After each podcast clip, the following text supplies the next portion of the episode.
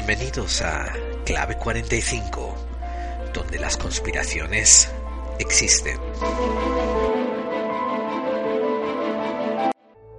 Una cuenta pendiente que me quedó de la temporada pasada fue que me sentí como que cerramos esa primera temporada sin haber mm, definido bien, sin haber eh, cerrado el círculo sobre una teoría unificada sobre la conspiración y el misterio.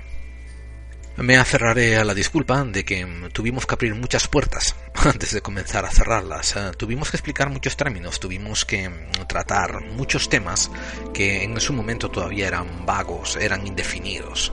Por desgracia, hay muchos divulgadores y desinformadores sensacionalistas que han ya polucionado, han eh, dispersado demasiadas dudas en cuanto a muchos términos que nosotros usamos de manera diferente. Les repito, mm, por ejemplo, ¿no? que objeto volante no identificado, un ovni, es literalmente eso y no se le adhiere ninguna procedencia, no se le adhiere ni procedencia extraterrestre, ni se le adhiere procedencia interdimensional, ni intraterrena, ni nada de eso. Queda indefinido hasta que sea descubierto qué es, de dónde viene, qué hace, quién, quién es el dueño y quién lo tiene registrado.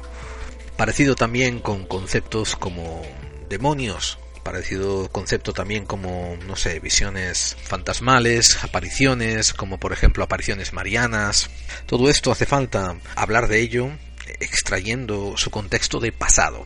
Y a veces ustedes eh, quizás se aburren oyéndome hablar sobre la historia de un cierto concepto, ¿no? Y cuando voy atrás y les digo esto no es algo que se empezó a hablar ayer, sino que ya hay estos contextos culturales, se remonta a no sé cuántos miles de años, donde queda constatado en tal y cual y cual escrito.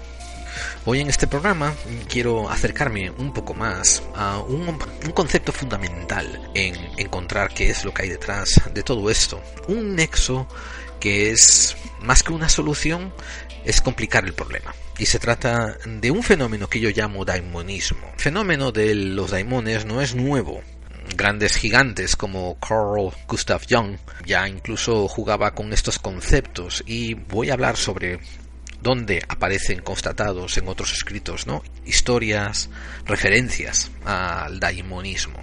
Pero lo que sí es nuevo y lo que sí es diferente es usar el daimonismo como un artífice temporal para definir los aspectos del forteanismo.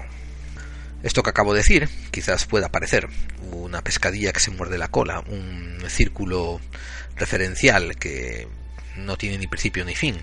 No es tanto así, verán.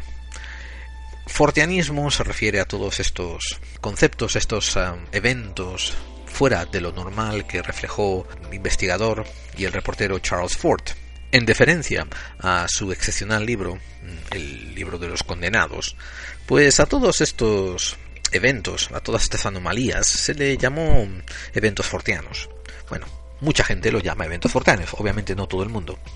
Hay una parte de ello mm, que tiene correlación con otro evento más antiguo, también extraño, o sea, lo denominaremos también fortiano, solamente por una vez más por respeto a Charles Ford, pero que yo lo voy a meter en un cajón desastre que es temporal, temporal, es momentáneo, y que se dará llamado daimonismo.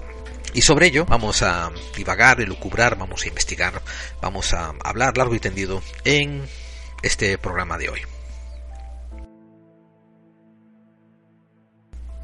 Así que, eh, sin más preámbulos, les diré que buenas tardes, buenos días, buenas noches, buenas madrugadas. Todo depende desde dónde y cuándo en el tiempo me estén escuchando.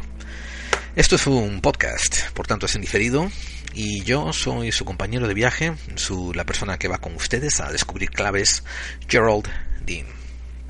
Bienvenidos a Clave 45, donde nosotros sabemos que las conspiraciones existen.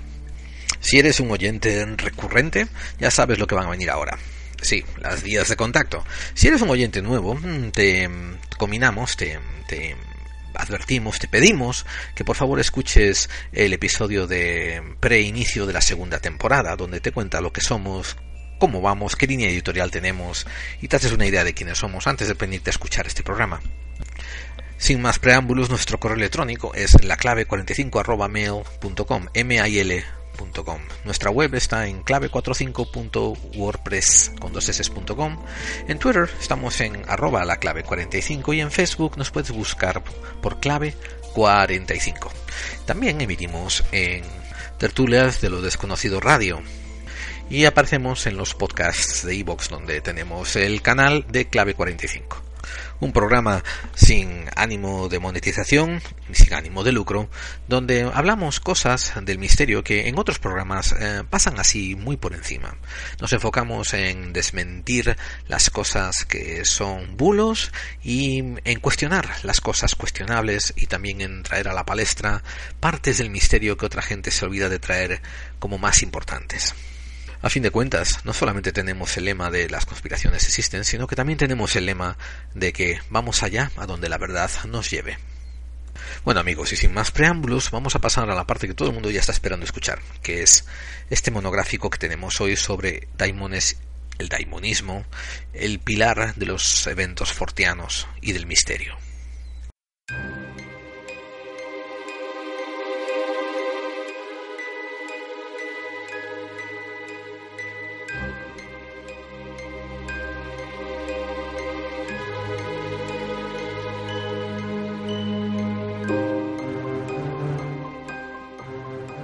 Dentro del mundo del misterio hay un montón de áreas, hay un montón de campos que investigar. Voy a poner un ejemplo de unas áreas de investigación, unos temas de investigación, pero sepan que no estoy intentando cubrirlos todos. Estoy solamente diciendo que esto es la punta del, iceberg. Por ejemplo, eh, fenómeno ovni, fenómeno de contactados, fenómeno de abducidos, fenómenos de viaje en el tiempo, fenómenos de gente que perdió eh, noción de tiempo o gente que perdió tiempo o se perdió en distancia. Los críptidos, los animales que no debieran de existir, ¿eh? como por ejemplo el Bigfoot, el monstruo lagonés, etcétera, etcétera. Las psicofonías, las experiencias cercanas a la muerte. La vida después de la muerte. La angeleología. El esoterismo. Sociedades secretas sociedades secretas iniciáticas, sociedades secretas esotéricas, conspiraciones de los amos del mundo, sentidos extrasensoriales, el famoso ESP, la telequinesis, la telepatía, la combustión espontánea, humanidades antehistóricas, alienígenas ancestrales, continentes perdidos, Atlántida, Lemuria, Ur, todo esto, apariciones marianas, las hadas, otros seres féricos, como se les llaman, pertenecientes al mundo de las hadas, donde se incluyen los trolls, los ogros, etcétera, etcétera. Visitantes de dormitorio, premoniciones, premoniciones dormidas de Yabu, los Oparts, sociedades secretas con todos sus aledaños, rosacruces, templarios, Illuminatis, Skull and Bones, etcétera, etcétera, etcétera. Nibiru, Planeta X, Manunakis, se me torce la voz cada vez que hablo de estas cosas. En fin, Nefelins, los Dijin, los alfabetos místicos, la metafísica. Como dije, no quiero cubrirlos todos, es solamente hacer un compendio generalizado. Y esto por no entrar dentro de cosas como geometrías sagradas, la física cuántica, las ciencias noéticas, esto es solamente para decir, y creo que llevo como dos minutos hablando de esto, ¿eh? solamente para que se hagan una idea, de que hay mucho, mucho, mucho terreno dentro del campo del misterio. Entonces, um, una parte de esto recibe el nombre de, eventos fortianos. Como dije al principio de la introducción, los eventos fortianos vienen, deben su nombre al recopilador Charles Ford, del cual haremos un monográfico en unos días venideros. Por ahora sepan que un, su libro de cabecera, es titulado El libro de los condenados. De hecho, creo que publicó dos libros en total, pero casi todo el mundo conoce el libro de los condenados. Y en él, de hecho, yo fui quien yo me modelé ah, detrás de él cuando decidí incluso empezar mi propia cajita de zapatos y guardar en él recortes de periódicos sobre eventos anómalos, porque eso era lo que él hacía. Él era un inmenso recopilador de eventos anómalos, extraños, y mm, eventualmente, ah, ahora cuando en el siglo XX y siglo XXI estamos intentando eh, estudiar estos eventos extraños, pues le hemos dado el nombre de fortianos. Alguna gente lo ha empezado a llamar eventos fortianos. Dentro de los eventos fortianos, yo, le, yo los separo en dos categorías por necesidad. O sea, me disculpan, tengo muchísimas más categorías, obviamente, pero hay dos muy interesantes que a lo mejor a ustedes les puede servir de ayuda. Una categoría son eventos fortianos que yo llamo naturales. Y les voy a decir por qué. Tiene que ver con, por ejemplo, humanidades antihistóricas. Dentro de lo que la antropología nos dice que el ser humano ha sido Homo sapiens y que dicen que son como 50.000 años, quizás 100.000 años. Y incluso las las especies evolutivas que hubo antes que el Homo sapiens, um, Australopithecus, Pitecántropos, Cromañón, etcétera, que se remontan hacia atrás, quizás hacia 200.000 años, pues mm, nos da una simple matemática que se la he expuesto muchas veces. Como esta matemática no se le ha oído a otra gente adherirse a ella, me voy a tomar la libertad de por ahora llamarla deducción temporal de la evolución, clave 45. Y esta deducción temporal de la evolución quiere decir que si tomamos como referencia lo que sabemos, que es nuestra propia especie, nuestra raza con referencias históricas, pues nos remontamos hacia atrás, cerca de 6.000 años. Esto quiere decir, ¿eh? 2.000 que llevamos después de la era denominada después de Cristo y 4.000 que hay referencias escritas. Hay tabletas, hay tabletas de de barro, etcétera, escritas hacia atrás, hacia Mesopotamia y esas fuentes ancestrales. Entonces, solamente lo que quiero decir es de que, que el hombre es Homo sapiens y ha descubierto la escritura y ha vivido en sociedad hasta ahora, en esos seis mil años, hemos sido capaces de poner un pie en la luna, en contra de lo que digan algunos. Pero bueno, sirve para hacer una referencia a nuestro alto grado de evolución tecnológica.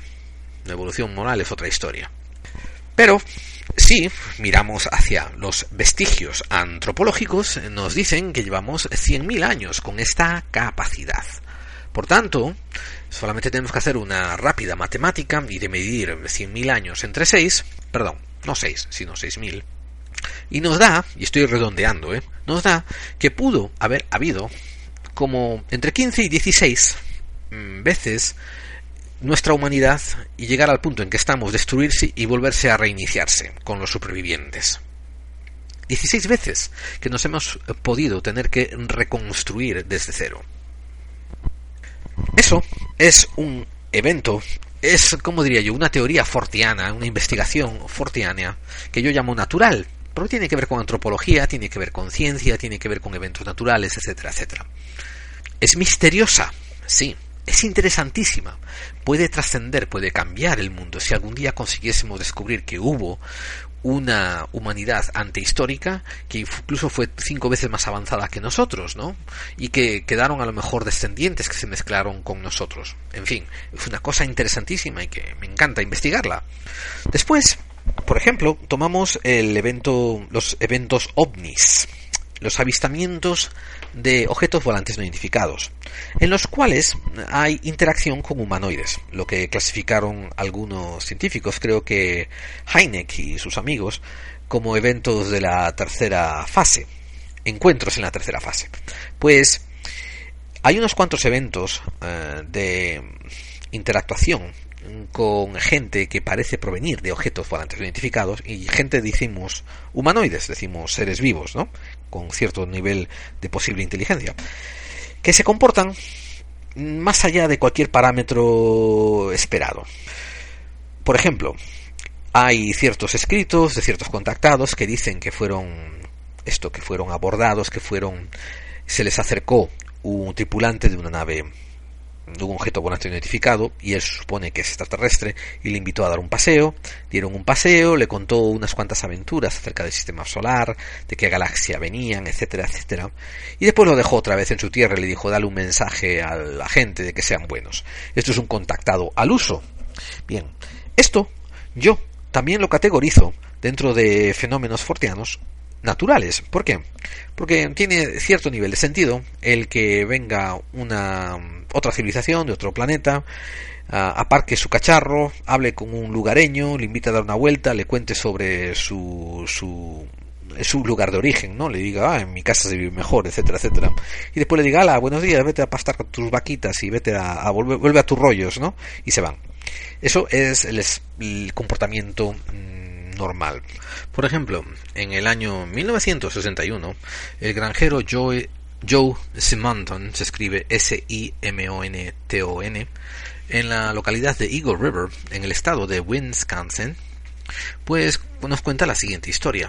Apareció, repetimos, esto fue en 1961, apareció un platillo volante, una nave extraterrestre, dijo él, que aterrizó cerca de su granja. De ella se bajaron unos seres que se veían un poco raros y él los describió como parecían unos tipos italianos. No tenemos ni idea qué fijación tiene él con italianos, pero mm, dice que los seres extraterrestres, él sí sabía que era un platillo extraterrestre y dijo que los que se bajaron parecían italianos. Bien, estos seres que se bajaron del platillo y que parecían italianos montaron una parrillita cerca de donde estaba él y empezaron a cocinar en esa parrilla una comida que recordaba que parecía panqueques no se comunicaron con él verbalmente, sino que se comunicaron a través de gestos, no lo intimidaron. Al contrario, le pidieron por favor que les trajese, y esto es a través de gestos, que les trajese una jarra de agua. Él, como no le va a negar nada a un italiano educado, pues agarró y les trajo una jarra de agua. Cuando les dio la jarra de agua, mm, tuvo la oportunidad de pedirles a cambio que les dieran alguno de estos pancakes que estaban cocinando, lo cual los extraterrestres que tenían pinta de italianos, sí, voy a repetir esto mucho porque es parte de lo absurdo, ¿no?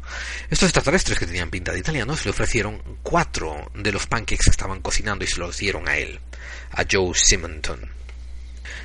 Joe Simonton, que había sido criado en la granja, pero con muy buena educación, pues tuvo que comerse uno delante de ellos. Y cuando se comió uno delante de ellos, pues dijo que sabía asqueroso, que sabía como a cartón.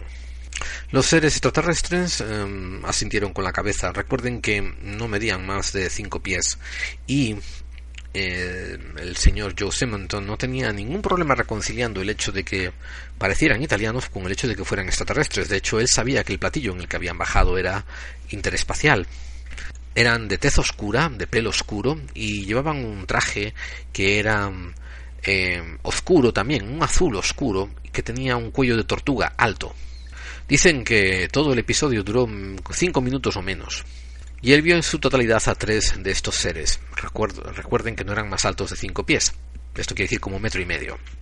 Después de cinco minutos, el platillo volante se levantó como 20 pies del suelo y continuó dirigiéndose hacia el sur, en línea derecha. Bien, esto es lo que yo denomino un evento forteano antinatural.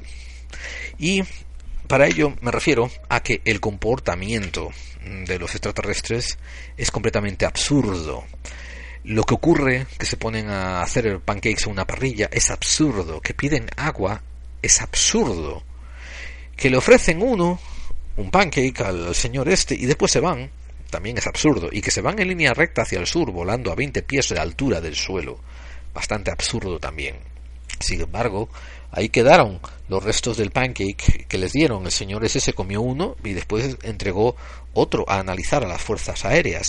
Descubrieron que solamente tenía maíz, harina de maíz y compuestos naturales orgánicos normales, nada extraño ni extraterrestre.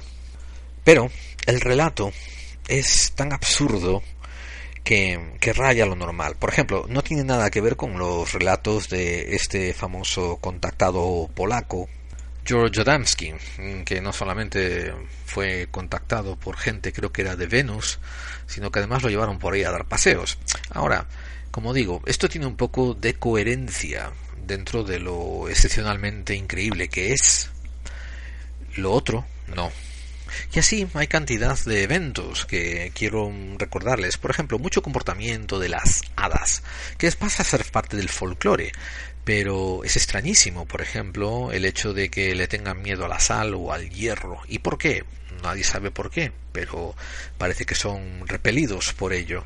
También el folclore que nos relatan los cuentos de hadas, donde hay ciertas hadas que te entran en casa y te roban al niño de la cuna, pero a cambio te dejan otro niño de ellas que es enfermizo, es eh, malo de llevar, macilento, y, y el tuyo, el sano, el bueno, se lo llevan al país de las hadas de ellas. Dentro de estos eventos, dentro de este tipo de proceder, nos encontramos con, con pasajes dentro de la península española que caben ser clasificados como antinatural y como absurdamente fortianos. Creo que fue JJ Benítez y después también Iker Jiménez que reflejaron los eventos ocurridos en Vegas de Coria con Eusebio Iglesias por allá por 1982 83. Nos cuentan que Eusebio Iglesias venía con su mula de carga, con unos sacos puestos en sus espaldas, eran cerca de como las nueve de la noche, y muy cerca de las primeras casas del pueblo, va y se le cae un saco del lomo del burro. El buen Eusebio se pone a arreglarlo, a levantarlo, a ponérselo otra vez en el lomo al animal cuando siente que hay alguien detrás suya. Se da la vuelta, mira, ve una figura totalmente de negro de más de dos metros, con unos brazos muy finos. Y esta figura se le va acercando poco a poco. Entonces él empieza a, atemorizado, a apurar, a poner el saco en el burro y a, a azuzarlo para que camine rápido cuando detrás suya oye una voz que él describe como seca, que le pregunta ¿Es que no me conoces?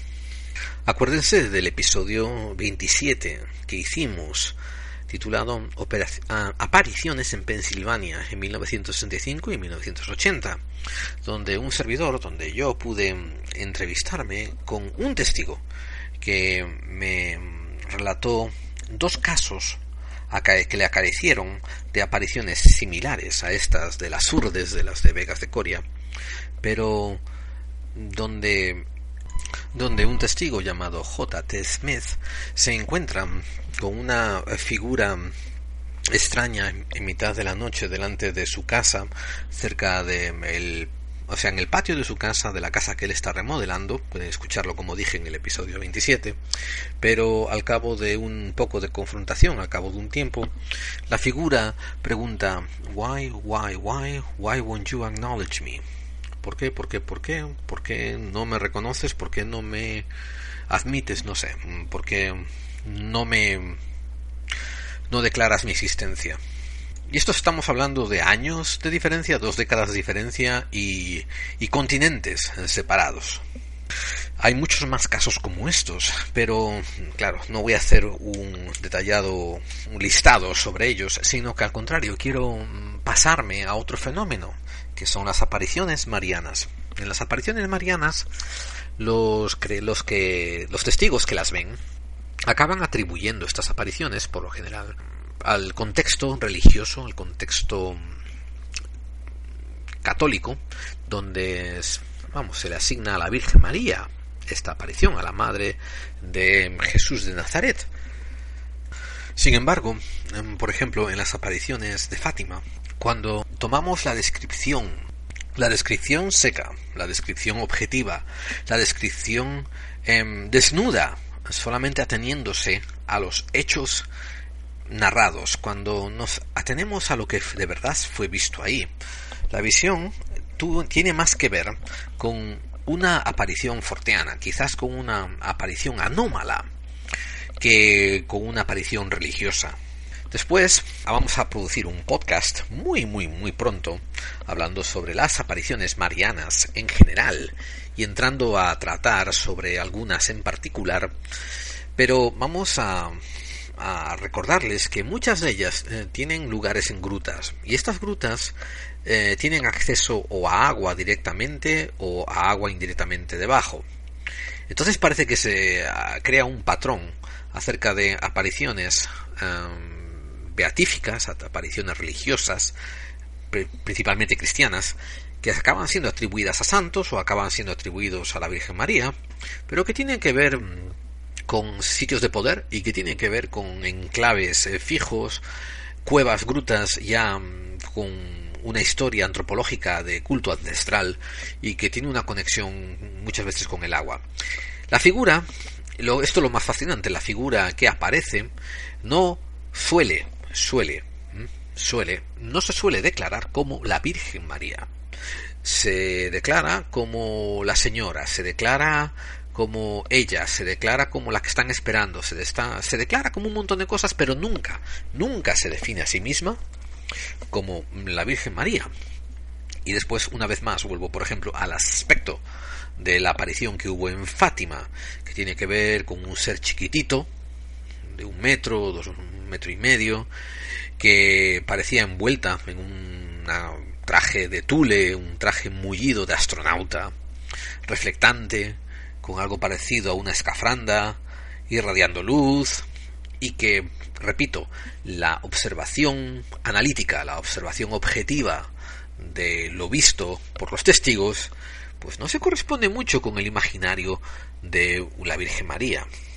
Otra cosa que sí es fascinante es cómo enseguida la Iglesia Católica se da cuenta que los fieles esperen o no a que la Iglesia Católica pase su veredicto y se dictamine sobre la veracidad de la, de la aparición mariana, pues deciden aprovechar el flujo y sí, consagrarlo. Si pasa como en Fátima, que hay muchísima gente concentrándose ahí, pasa como en Lourdes, que hay muchísima gente concentrándose ahí, la aparición, el lugar, todo es más propenso a ser declarado entonces, pues sí, lugar mariánico, y repito, cuando hagamos el podcast sobre apariciones marianas, comentaremos cómo la Iglesia católica y apostólica y romana tiene muchísimo cuidado de pronunciarse a favor, de dictaminar con 100% certeza que esta aparición de la que están hablando es de verdad una aparición de la Virgen María.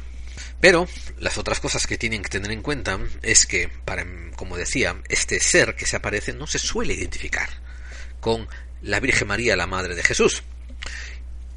y sí, se pone a dar mensajes. Y muchos de estos mensajes, a veces, en su. Mm, a cara abierta, por su valor intrínseco, suelen estar equivocados, suelen acabar erróneos, suelen ser no acertados, suelen ser profecías fallidas. Y sin embargo, ahí estamos, ahí estamos, ignorando lo absurdo de la fenomenología, y asignándolo los valores que nos convengan, como por ejemplo a los creyentes, pues eso, marianismo, la Virgen María, etcétera, etcétera.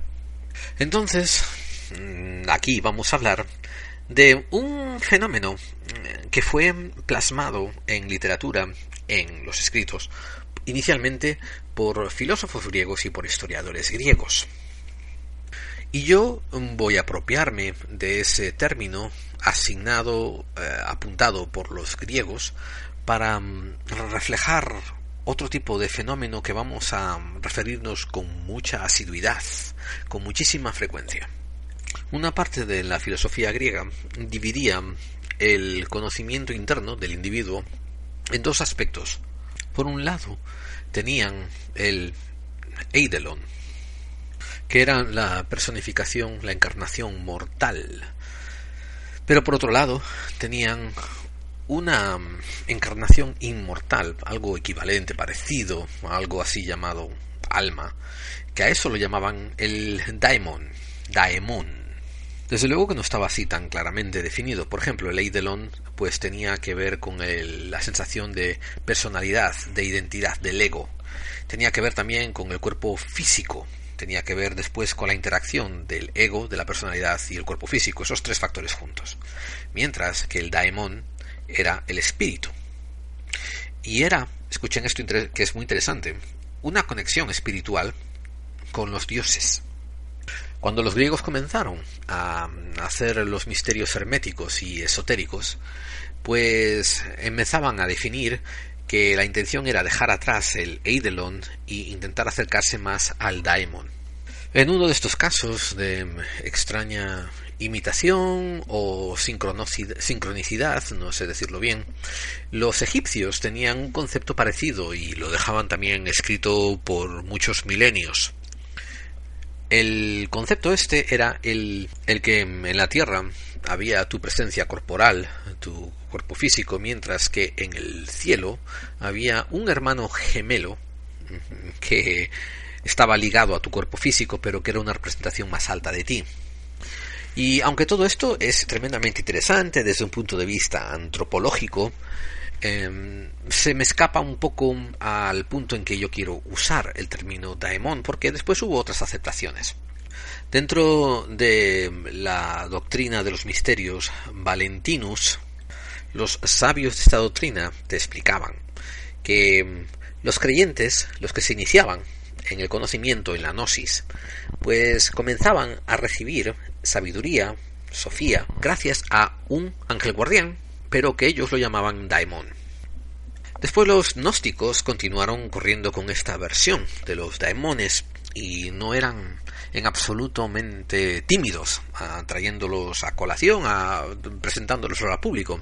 Por ejemplo, están los Actos de Juan, que es un libro gnóstico, donde ahí se comenta que Jesús de Nazaret, pues a veces tenía conversaciones con eh, su gemelo eh, astral, con su gemelo del cielo, como decían los egipcios, y que a veces descendía para juntársele. Y aunque los gnósticos se apoderaron de este concepto de los daimons, había otras vertientes de pensamiento griego que mm, corrían con otra acepción y que la hicieron mucho más compleja, mucho más rica, quizás en un intento de adaptarse a las cosas anómalas que lo rodeaban y que ellos ya percibían hace miles de años. Otra escuela de pensamiento griego decidía atribuir a los daimones personificaciones y personalidades humanas, atributos humanos, que a su vez eran también muy simplistas. Mm, por ejemplo, un ser abstracto pero que personificaba solamente la ira, un ser abstracto pero que personificaba solamente la lujuria, un ser abstracto que personificaba solamente el amor, etc. Eran como personificaciones de las partes. El hecho de antropomorfizar ciertos atributos humanos. Y claro, como les dirán muchos, ¿no? Unos se van por un derrotero, otros se van por otro, y esto no quiere decir que ni uno tenga razón ni el otro la tenga, porque lo más probable es que la verdad constituya en una combinación de los dos caminos, constituya en irse por un derrotero e irse por otro, no irse por uno o por el otro. Los daemones eran también atribuidos muchas veces inspiración. Los daemones, como dije antes, por cuestiones de personificación de estados emocionales, eran atribuidos eh, ciertos eh, impulsos a los que el hombre a veces eh, cedía. También entre los griegos que entendían este concepto de daimonismo, pues veían al hombre que no sabía explicar por qué hacía algo o por lo general como un hombre de débil carácter y por eso los griegos veían tan importante que el ser humano cultivase la fuerza de su carácter, su integridad, cultivo personal, espiritual, para crecer, para así tampoco dejarse poseer y ser víctima de daimones, de, de influencias externas a él. Claro, avancen ustedes dos mil, tres mil años hacia adelante, ¿no? Hasta los tiempos ahora modernos en los que les estoy escribiendo este podcast. Y hemos entrado desde hace 200 años en una etapa bastante racionalista, bastante donde el raciocinio impera, sobre todo materialista, para detrimento de muchas cosas. Y entonces mm, es un efecto zigzag, es un, eh, un efecto sub baja, ¿no? Como llevábamos quizás dos mil años dependiendo demasiado de religiosidad y siendo sobre todo esclavizados por la religiosidad, entonces ahora mm, toca irse al otro extremo hasta que por fin la el sub baja, el péndulo se empiece a compasar y se quede por fin en un medio apropiado donde por fin seamos capaces de no darle demasiado crédito a la religiosidad ni darle demasiado crédito a la racionalidad, sino hacer una combinación de ambos en una medida justa. Eso es a lo que tenemos que aspirar. Entonces, ahora, en esta época moderna, entonces hemos completamente sacado, hemos destituido, hemos desarraigado el concepto de fuerzas externas, de impulsos externos, de influencias externas a, nuestro comportamiento. Hemos comenzado a hablar de el psique, hemos empezado a hablar de psicología, hemos empezado a hablar de el id, del ego, etcétera, etcétera. Una vez más, la realidad es mucho más compleja que eso. Yo no estoy diciendo, ¿no? Que por ejemplo la psicología eh, esté equivocada y que no y no estoy diciendo que no debemos de ser racionales. Caramba, si una cosa ustedes me pueden acusar es de ser a lo mejor extremadamente racional para tener un podcast de misterio. Pero una vez más, ustedes quieren descubrir cosas, quieren ir allá donde la verdad les lleve, pues hay que empezar a admitir la verdad por su valor intrínseco y seguir su camino. Y como digo, no se trata de desmentir una cosa ni de desmentir la otra, se trata de encontrar cuánta, qué complejo es esta naturaleza. Pues, eh, si nosotros tomamos el hecho de que cuando vivimos en un determinado punto geográfico, podemos estar influenciados por las estaciones, por el clima, por la cantidad de luz solar, y estos son aspectos físicos demostrados que tienen una influencia física en nuestro comportamiento y en nuestra salud. Pues tenemos que ser un poco humildes y admitir que puede haber todavía influencias que no han sido ni cuantificadas ni calificadas apropiadamente, que a lo mejor sí pueden estar teniendo, ejerciendo una influencia sobre nosotros. Ahora, esto no quiere decir, y yo no estoy diciendo en absoluto que hay espíritus de la tierra que se te paran en tu oreja y que te dicen roba aquello, o tócale el culo a aquella, o esto o lo otro. Mm, no. Yo no estoy diciendo que eso es así. Y sobre todo una cosa, por favor, un punto muy importante. Si no se llevan nada más de este podcast, llévanse esto. Yo, a nivel personal, digo que nadie, ningún individuo puede eximir responsabilidad por sus acciones y derivarlas ni en el entorno social, ni en el entorno cultural, ni en la circunstancia del momento, ni nada de eso. Yo soy de la opinión firme de que a pesar de que hay influencias en todos los seres humanos por miles de aspectos que si que si culturales, que si psicológicas, que si familiares, que si económicas, que si político y sociales, etcétera, hay miles de influencias en el ser humano, al final del día, cada individuo es únicamente él o ella responsable por las acciones. Porque, amigos, en eso se consistía la idea del libre albedrío, en que podrá haber millones de tendencias, podrá haber impulsos para hacer lo que quieras, pero al final cada uno tiene que tomar la decisión de lo que va a hacer y sopesar las consecuencias y sopesar el coste de los actos que haga. Por eso, aunque aquí estamos hablando de quizás puedan existir influencias externas inteligentes que aún no están definidas, estoy solamente haciendo un ejercicio intelectual con ese concepto, aunque quizás pueda ser que existan, eso no exime al individuo de las responsabilidades. O sea, que al final no puedes decir he matado a cinco con un cuchillo fue porque oía las voces. No. Lo que sí quiero explorar, lo que hace milenios atrás, muchas culturas ya han admitido que sobre el ser humano hay otras influencias. Creo que tenemos que tener la humildad de decir vamos a investigar cuál podría ser la naturaleza de las influencias a las que se estaban refiriendo estos antiguos y si toca atribuirlas a la psicología, al ego, al psique, al subconsciente, pues lo hacemos. Pero a lo mejor hay algo más. Vamos a escucharlo respetuosamente y vamos a intentar inferir nuestras propias eh, conclusiones basándonos en la información, en, en la data que recibimos. Cuando Platón nos hablaba de su maestro, Sócrates, pues nos revelaba que él tenía un daimon personal. Platón dice que Sócrates dijo eh, los dioses me han hecho un favor inmenso, me han dado un regalo maravilloso, que nunca ha dejado mi lado desde la niñez. Es una voz que se hace oír y cabeza, que a veces eh, me sonsaca, me, me retira de ir por el camino equivocado y me dice a veces lo que tengo que hacer y lo que no debiera hacer. Decía que eventualmente Sócrates había decidido obedecer ciegamente las indicaciones que su daimon personal le daba cuando se las daba claramente. Eventualmente, los amigos de Sócrates le preguntaban a Sócrates que por favor le hiciese preguntas eh, de su parte a los daimones, al daimon personal de él. E incluso se decía que este daimon profesaba ciertas simpatías y a los que le caía bien le contestaba, pero a los que no le caía bien no le contestaba en absoluto.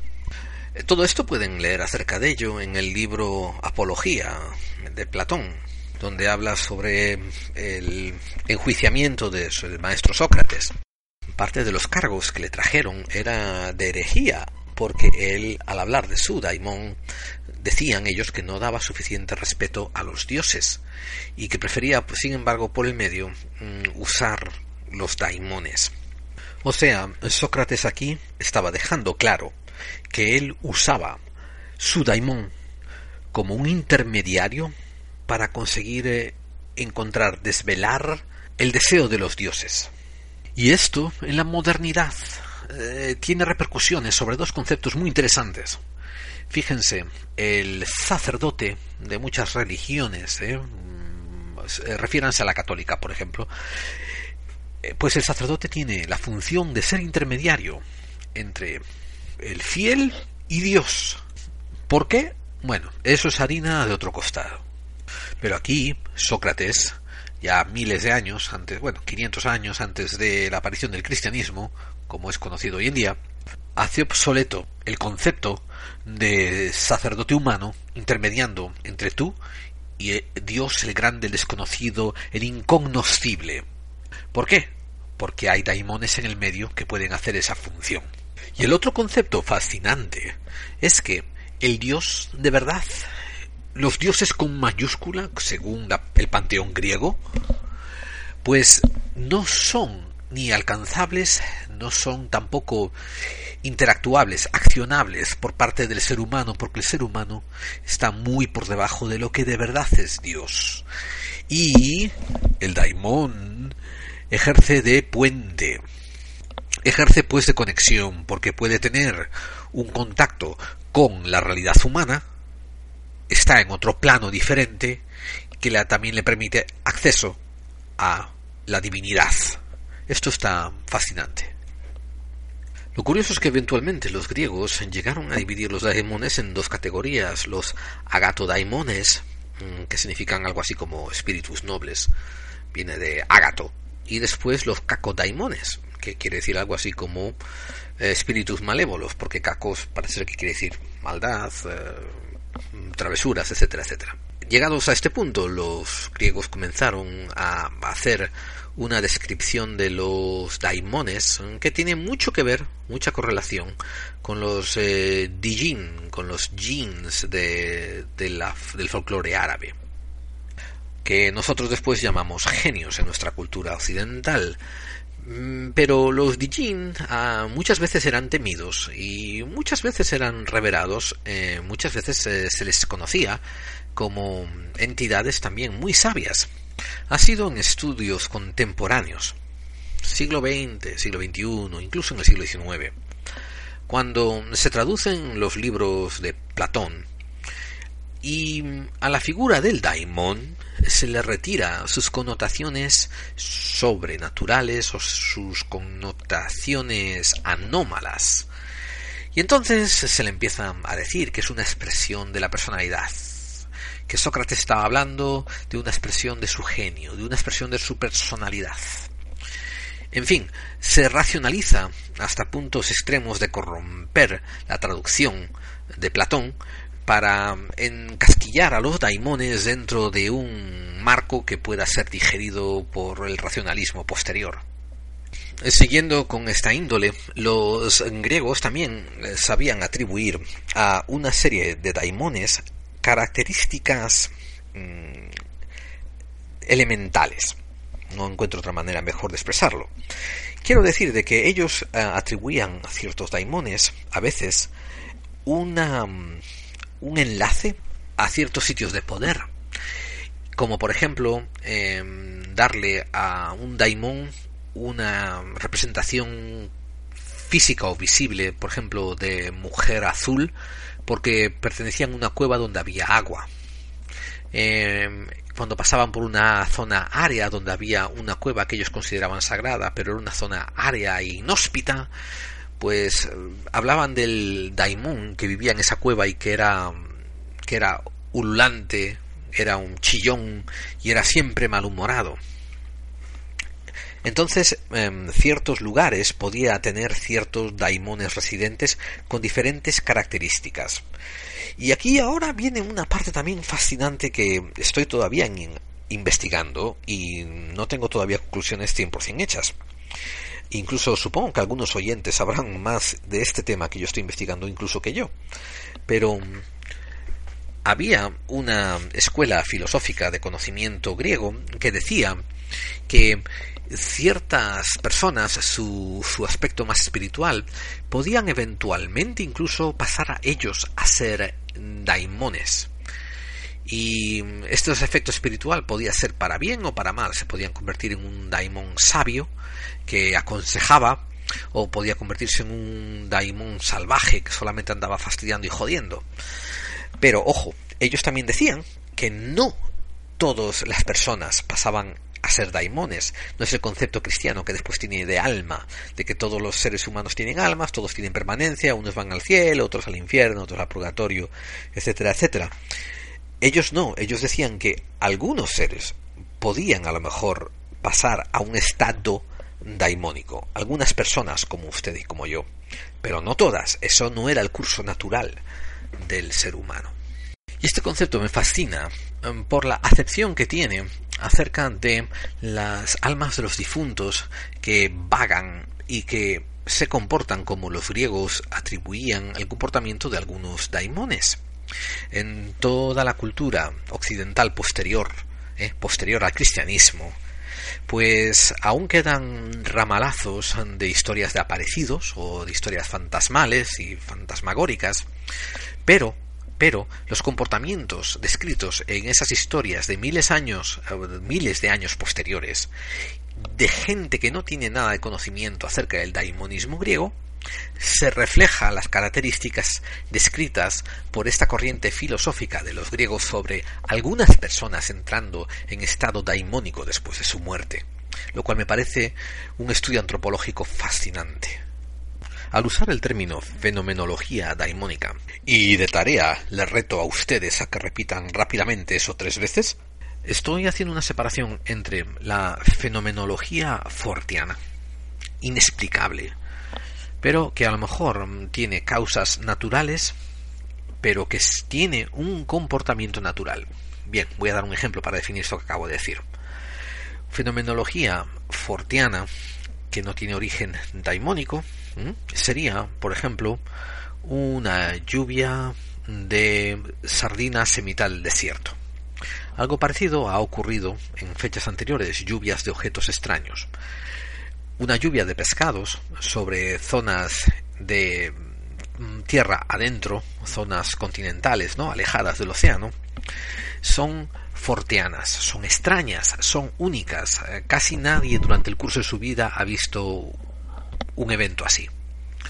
Pero muchos físicos han explicado que posiblemente tenga que ver con, con trombas de aire, con mini huracanes, con tornados que se forman quizás en una área populada por pescados como lagos, ríos o quizás en el mismo océano, que levanta a estos pescados y después cuando se disuelve los eh, al disolverse el tornado, pues se caen en un área de tierra adentro y parece una lluvia de pescados, por ejemplo. Y entonces cuando uno mira eso de esa manera dice, caramba, pues eh, entra dentro de lo plausible un fenómeno que ahora entra más dentro de lo fortianismo, pero con matices daimónicos, que quiere decir causas no naturales o comportamientos no esperados dentro de los parámetros humanos, por ejemplo, serían los reportes que hubo sobre el famoso Spring Hill Jack. Los reportes que aparecieron sobre Spring Hill Jack se remontan a Inglaterra al siglo XIX. Hablándoles más o menos de memoria, creo recordar que en 1837 una muchacha eh, llamada Mary Stevens está caminando hacia casa cuando cuando es acosada en un callejón oscuro por una criatura que ella mm, declara que se le parece a un demonio. Esta criatura salta enfrente de ella, la atrapa con sus garras y empieza a besarle la cara, le desgarra la ropa y empieza a tocar el cuerpo. Ella dice que el tacto le sentía como si fuesen las manos frías y pegajosas de un cadáver. Cuando ella empezó a gritar, esta criatura la soltó eh, y agarró y empezó a saltar, escapó de donde estaba ella, saltando por los tejados de las casas aledañas al lugar. Otros avistamientos fueron reportados de Spring Hill Jacks durante los siguientes diez años. Este tipo de comportamiento eh, pasa a ponerse en línea con algunos encuentros eh, de hadas féricos que se dice, donde, por ejemplo, el folclorista William Martin recoge el caso que de un cartero en la isla de Man, cerca de Gran Bretaña, en 1884. Este cartero estaba dirigiendo em, a su destino para depositar las sacas de cartas que llevaba en su carruaje para después ser distribuidas, cuando en mitad de la noche fue detenido por un grupo de lo que él denominó hadas, porque eran unos seres pequeños que, bueno, pequeños, como de un metro de altura, vestidos de rojo, que llevaban linternas. Detuvieron el carro y sacaron todas las sacas de correo y las tiraron al piso y empezaron a danzar alrededor de ellas. Entonces el cartero, que vamos, era un tipo bastante tozudo, empezó a meter las sacas a, otra vez en el carruaje, la diligencia, pero tan pronto como ponía una saca, las estas supuestas hadas iban y sacaban y seguían danzando y se reían. Y así, así toda la noche hasta el amanecer, cuando las seres desaparecieron, se fueron. Y entonces el cartero pudo llegar con horas de retraso a su destino. Obviamente, cuando se analiza objetivamente este evento, lo más probable es que, bueno, no es probable, pero podemos tener en consideración que a lo mejor este cartero agarró una cogorza de 100 demonios y cuando llegó tarde pues dio la, la excusa de las hadas. Tengan en cuenta que llegó al día siguiente. Una vez más, tenemos que añadir que los comportamientos de las muchas de las apariciones marianas, obviamente no todas, pero muchas de las apariciones marianas, pues eh, también se ponen en línea con este comportamiento daimónico, con este comportamiento forteano daimónico. Aquí tengo que hacer un inciso y esperar que recuerden que en el episodio anterior les sugerí que se pusiesen al día en la sección de misterios recomendados con un par de recomendaciones que ahora mismo vamos a tocar. Una de estas teorías era la teoría de la distorsión, que es propuesta por José Antonio Caravaca. Y entre otros programas les recomendé el que hizo Enigmas al descubierto, con una entrevista casi de dos horas con José Antonio Caravaca, nuestro querido Sherak García, que le mandamos un saludo y un abrazo. Si quieren todavía una visión alternativa, otro diferente punto de vista a la hora de entrevistar a José Antonio Caravaca, pues también recomendamos un episodio, creo que el episodio 127 de Dimensión Límite, donde lo entrevistan y hablan de su teoría de la distorsión. Ahora, no menos interesante y más al punto es la teoría de la intrusión ovni, eh, ofrecida por Jesús Callejo y Carlos Canales, dos grandes, grandes divulgadores mm, del misterio y de la historia y de la cultura y del folclore. Ambas teorías convergen en un ángulo principal, que es lo absurdo de la interrelación entre el fenómeno y el observante o el testigo. Ambas teorías ofrecen diferentes puntos de vista, diferentes ángulos, se acercan con diferente hipótesis, pero ambas caminan un sendero bastante común entre las dos. Ambas enfocan la absurdidad del misterio, pues con una lente muy similar. A lo largo de otras culturas nos encontramos con que ciertos líderes espirituales, como por ejemplo los chamanes, los brujos, los doctores, pues eh, se enfocan en contactos con seres superiores a los que no necesariamente los llaman daimones, pero ese tipo de contacto que ellos sugieren eh, se parece a lo que los griegos hablaban del daimonismo. Yo no estoy intentando en este podcast decir que hay parecidos entre el daimonismo y los seres contratados por el chamanismo o contratados por los eh, nativo americanos, contratados por los brujos, etcétera, etcétera. No, yo especulo, y esto es especulación personal mía, especulo que hay un tipo de irrealidad donde hay una influencia externa. Esta influencia externa hoy en día sería incorrecto, presuntuoso, sería muy atrevido intentar definir, definir su naturaleza. Pero esta, ¿por qué? ¿Por qué les digo que sería presuntuoso y difícil? Bueno, porque hay muchísimas hipótesis. Por ejemplo, estas entidades externas, estos Dijin, estos eh, elfos, estas hadas, estos daimones, estos demonios, pues puede que sea una una conjunción de cuatro cosas. Y esto es solamente una hipótesis que ni siquiera he ponderado mucho, se me está ocurriendo ahora mismo casi. Mentira, la tengo pensada desde hace un poco de tiempo, pero la estoy verbalizando de una manera muy atrevida porque, repito, es una hipótesis, es una idea caliente, ¿no? Pues puede ser una combinación de cuatro cosas, por ejemplo. Podría ser una, una fuerza expresada en la naturaleza de nuestro propio psique podría ser después esa fuerza expresada en la naturaleza que encuentra un, em, un reflector, un canal para aumentarse gracias a la fuerza viviente de Gaia, de la Madre Tierra, como una combinación entre fuerzas magnéticas, fuerzas telúricas, fuerzas... Em, cosas todavía que a lo mejor no hemos discernido y otras que hemos discernido pero no hemos todavía corroborado o no hemos correlacionado que tengan que ver con estos temas. Y a lo mejor tiene también que ver un poquito el espíritu del mundo. Y entre todos estos a lo mejor se crea algo lo que hemos hablado en otro episodio de un egregor.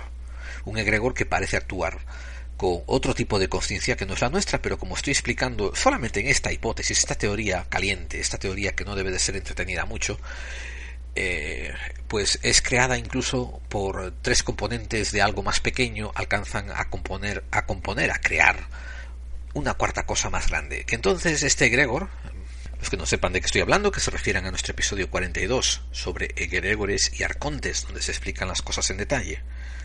Esta proyección de múltiples cosas, pues parece actuar como si fuese externa a nosotros.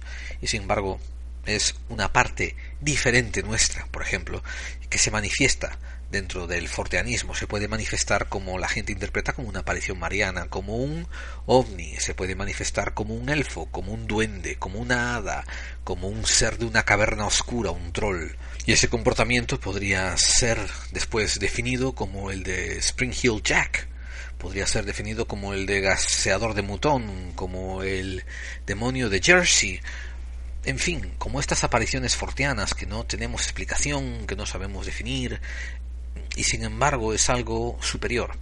Y en esto se basa también el entender la importancia de saber leer, interpretar, analizar conceptos del esoterismo. Va a haber un episodio más adelante donde también vamos a hablar del esoterismo en profundidad, pero necesito darles un preámbulo porque al igual que la alquimia, paréntesis, también va a haber un episodio dedicado a la alquimia en un futuro próximo, en detalle, bueno, pues al igual que la alquimia, el esoterismo tiene que ver con a lo mejor unas verdades, eh, una ciencia que ya nos hemos olvidado, de la cual solamente quedó el, el resultado.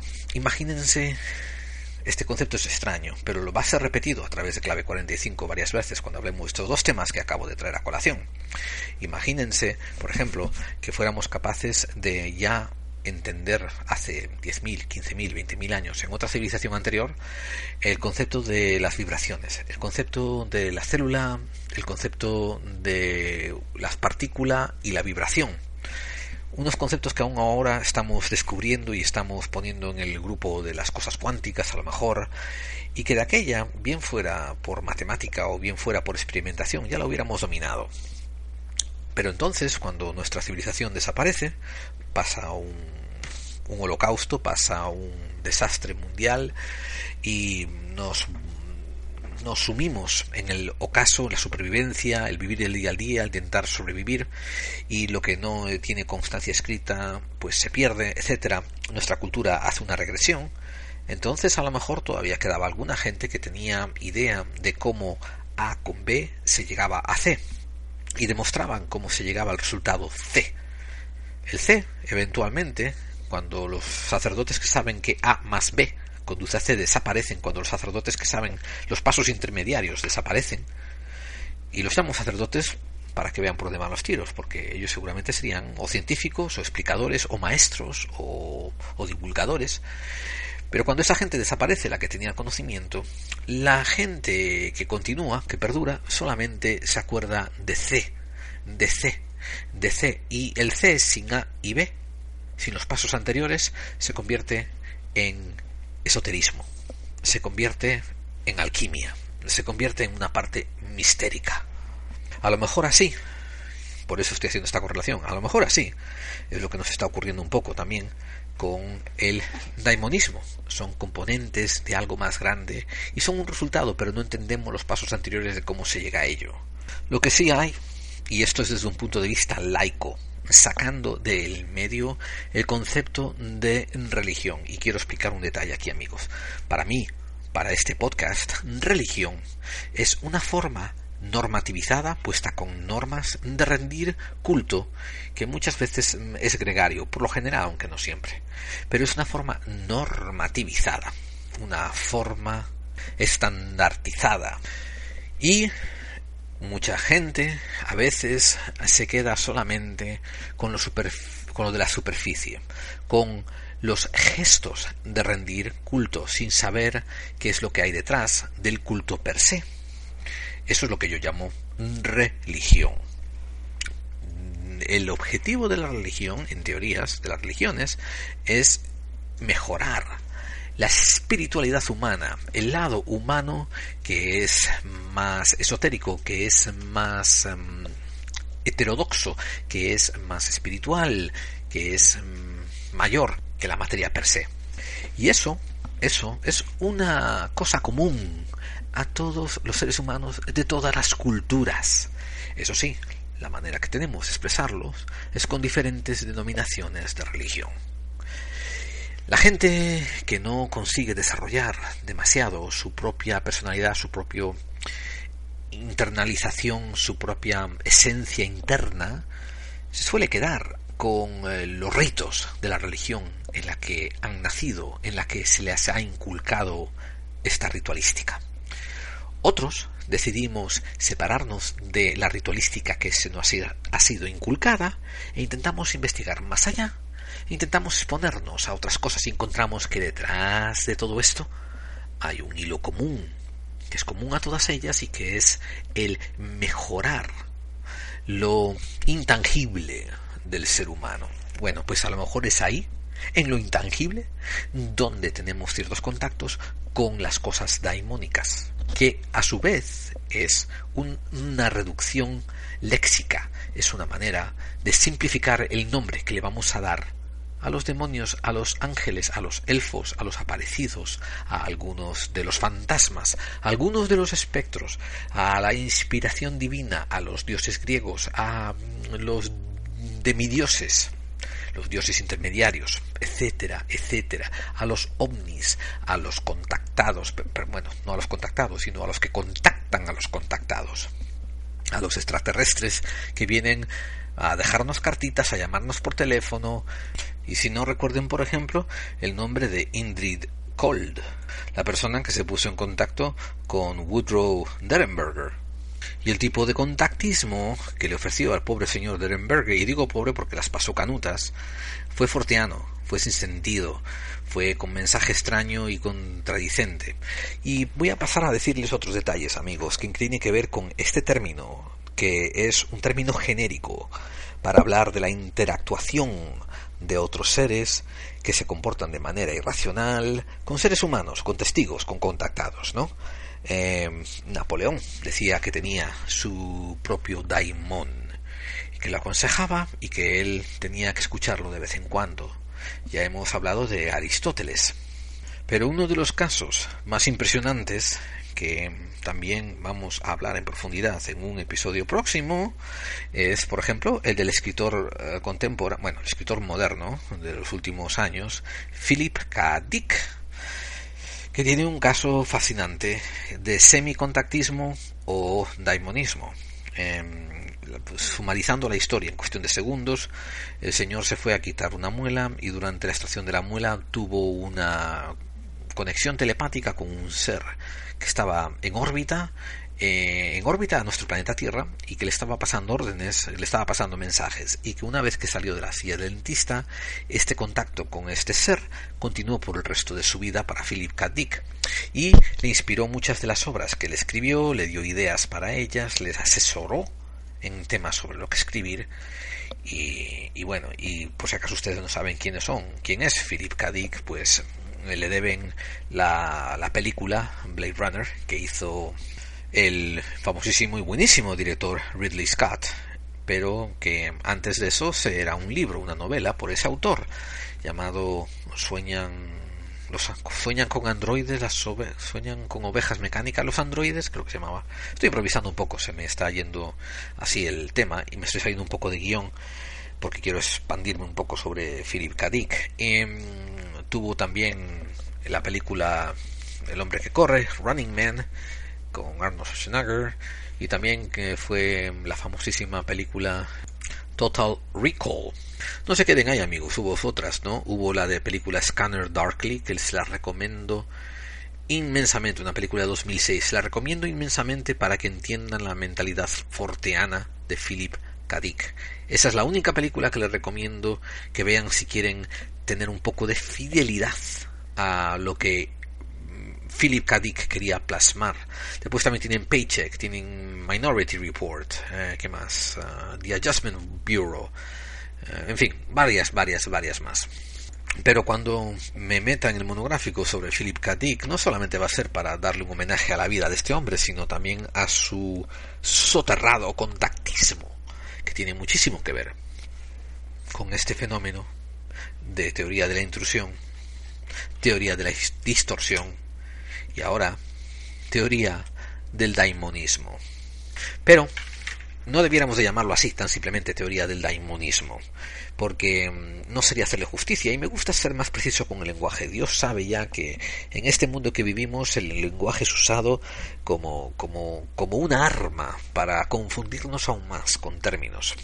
De ahora en adelante, a este momento donde algo que es sobrenatural, preternatural, que es fuera del ordinario, se comporta con absurdidad y establece mm, un contacto con los seres humanos, con el testigo, y le hace demandas o le da un mensaje que es difícil de interpretar, o unas demandas que son extrañas de analizar, le vamos a dar un término particular. Lo vamos a denominar la simbiosis del daimonismo o el daimonismo simbiótico. Porque, en resumen, nos vamos a estar refiriendo a estos casos donde hay o humanoides o presencias que tienen una cierta interactuación inteligente con los testigos, pero que se comportan con una extraña absurdidad que nos da un poco ese ese repelús ese rechazo, ese miedo atávico eh, que produce la teoría del valle inquietante.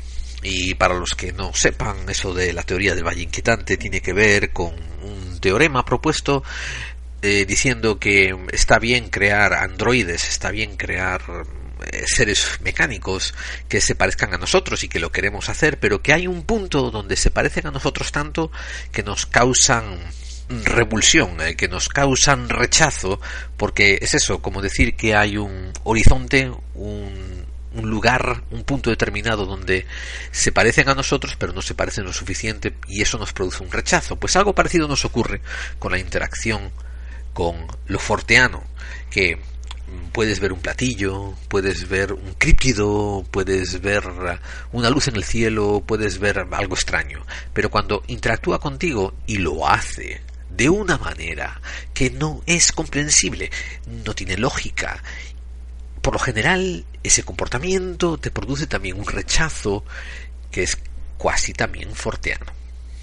Y ni que decir tiene que este término no está copyright mío ni patentado y cuando lo quieran usar en este contexto, pues se lo regalo, denle para adelante, úsenlo para expresar este comportamiento que tiene el fenómeno forteano con los humanos cuando interacciona y le pide demandas y uno sospecha que esas demandas son unas demandas simbióticas, que lo hace por necesidad de algo, que hay algo que quiere aunque no entendamos lo que es porque a final de cuentas parece ser que eso es lo que se produce, tanto en, por ejemplo, apariciones marianas, donde el ser que es visto es atribuido procedencia católica, la Virgen María.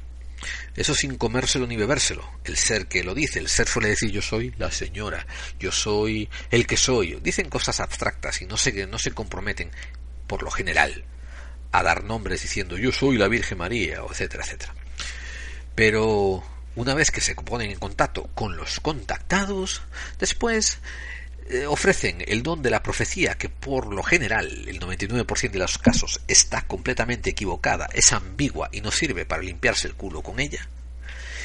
Y después también piden cosas extrañas, que recen cinco rosarios, que hagan una capilla, que se pongan uno en una pata y haga saltar la casa, yo que sé, a la pata coja y que den dos vueltas al campo, cosas así, cosas ridículas.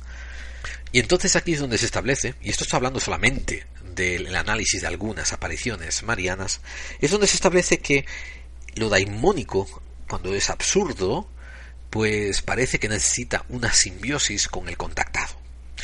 Después me paso ahora a los casos de contactismo, ¿no? Y estoy hablando desde Adamski en adelante, pasando por todos los que se le ocurran a ustedes, Carlos Belaván, Sixto Paz, por ejemplo, eh, Billy Mayer, eh, Sixto Paz, eh, cuántas veces no, no ha ocurrido que los famosos contactos le dan una cita, le dicen algo y después lo dejan con el mochuelo colgado, lo dejan con el San Benito colgado, lo dejan así, a dos vientos, como si lo hubieran mentido, y el pobre Sisto Paz tiene que andar eh, poniendo excusas por ellos, ¿no?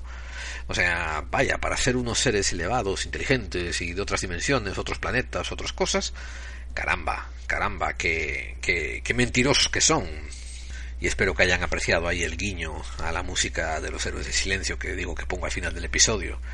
Así que amigos, la teoría queda formulada, la teoría queda presentada y a lo largo del resto de los podcasts que vamos a ir cubriendo, esperamos empezar a enfocarnos, profundizar en pequeños eh, casos, pequeños eventos, pequeños relatos, donde le damos más pie a la teoría de la, del simbiosis con el daimonismo, del daimonismo simbiótico.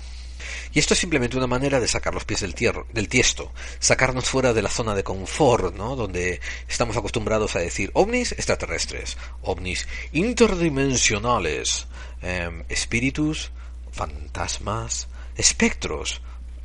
¿Qué tal si a lo mejor, a lo mejor hay un hilo común a muchas, muchas, no todas, eh, amigos, muchas de estas cosas?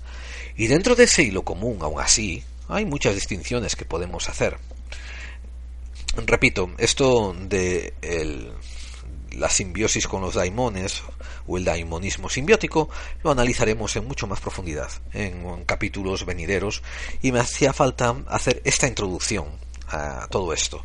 Se apoya, como he dicho yo, en otros gigantes. José Antonio Caravaca, mis, no solamente mis saludos, pero mi mayor, el mayor de mis respetos hacia ti. Eh, Carlos Canales es un héroe personal mío. Eh, entre lo genial y lo villano, entre lo, lo fascinantemente sabio y lo canalla. Por eso de ahí mis respetos hacia él. Y Jesús Callejo, bueno, ya un maestro entre los maestros que adquiere categoría casi de Enrique de Vicente. Entonces, como digo, si llego a estas teorías, si llego a esta hipótesis, es porque solamente me estoy apoyando sobre los hombros ya de gigantes. gigantes que han venido antes que mí y gigantes a los que yo no le llego ni a la suela de los zapatos. Por último, eh, sean generosos con su tiempo y permítanme eh, entrar en más detalle en algunos casos que refuerzan esta, esta teoría de la simbiosis del daimonismo y vamos a hablar un poquitín sobre, sobre apariciones marianas. Una de las que más me impresionan, por ejemplo, es el de la Virgen de Fátima, bueno, lo que deciden llamar la Virgen de Fátima. Esto ocurre en 1917 y no me voy a explayar mucho aquí, no me voy a entrar en mucho detalle porque hay, hay un capítulo dedicado a esto que va a aparecer muy próximamente y va a entrar en ello en profundidad. Pero mm, tres niños extremadamente pobres y bien poco educados, no quiero decir que fueran faltones, sino que tenían una educación muy precaria, pasan unos meses en contacto directo con una aparición que supuestamente solamente ellos ven y que los mantiene en éxtasis y que les da tres mensajes. Y esos tres mensajes eh, no tienen nada que ver, o déjenme aclarar esto, ser preciso con mis palabras, tiene poco que ver con la liturgia mm, cristiano-católico-romana. Son mensajes generalizados de paz, de conversión, espiritualidad, etcétera, etcétera, de que recen. E incluso hay al final un mensaje apocalíptico, pero cuando en 1970 eh, son revelados algunos de los estudios que la propia Iglesia católica, apostólica y romana hizo sobre estas apariciones de 1917, pues eh, se descubre que lo que allí se ve tiene poco que ver en cuanto a aspecto físico, correlación física, con lo que los católicos piensan de lo que es la Virgen María. Lo que aparece allí es un ente pequeño, con algunos rasgos levemente femeninos, pero vestido en un traje acolchado. Eso sí, solamente los tres niños lo ven. Pero hay otra gente, otros testigos que están en el área, ven luces aparecerse. Bueno, ocurren curaciones milagrosas supuestamente, eh, creo que hasta siete de ellas. Eh, la danza del sol famosa. Entonces aparecen un montón de hechos de fenómenos que son anómalos, que también son fortianos.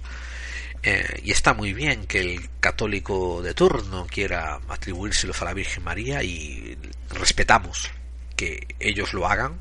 Ahora vamos a hablar de lo que la gente que quiere encontrar la verdad detrás de esta causística pues va a investigar, que es esto es anómalo, esto es fuera de lo normal. No dice hacerle caso al Papa o no dice eh, Jesús ha hecho dicho esto y ha dicho esto y estoy continuando la tradición que ocurrió hace dos mil años.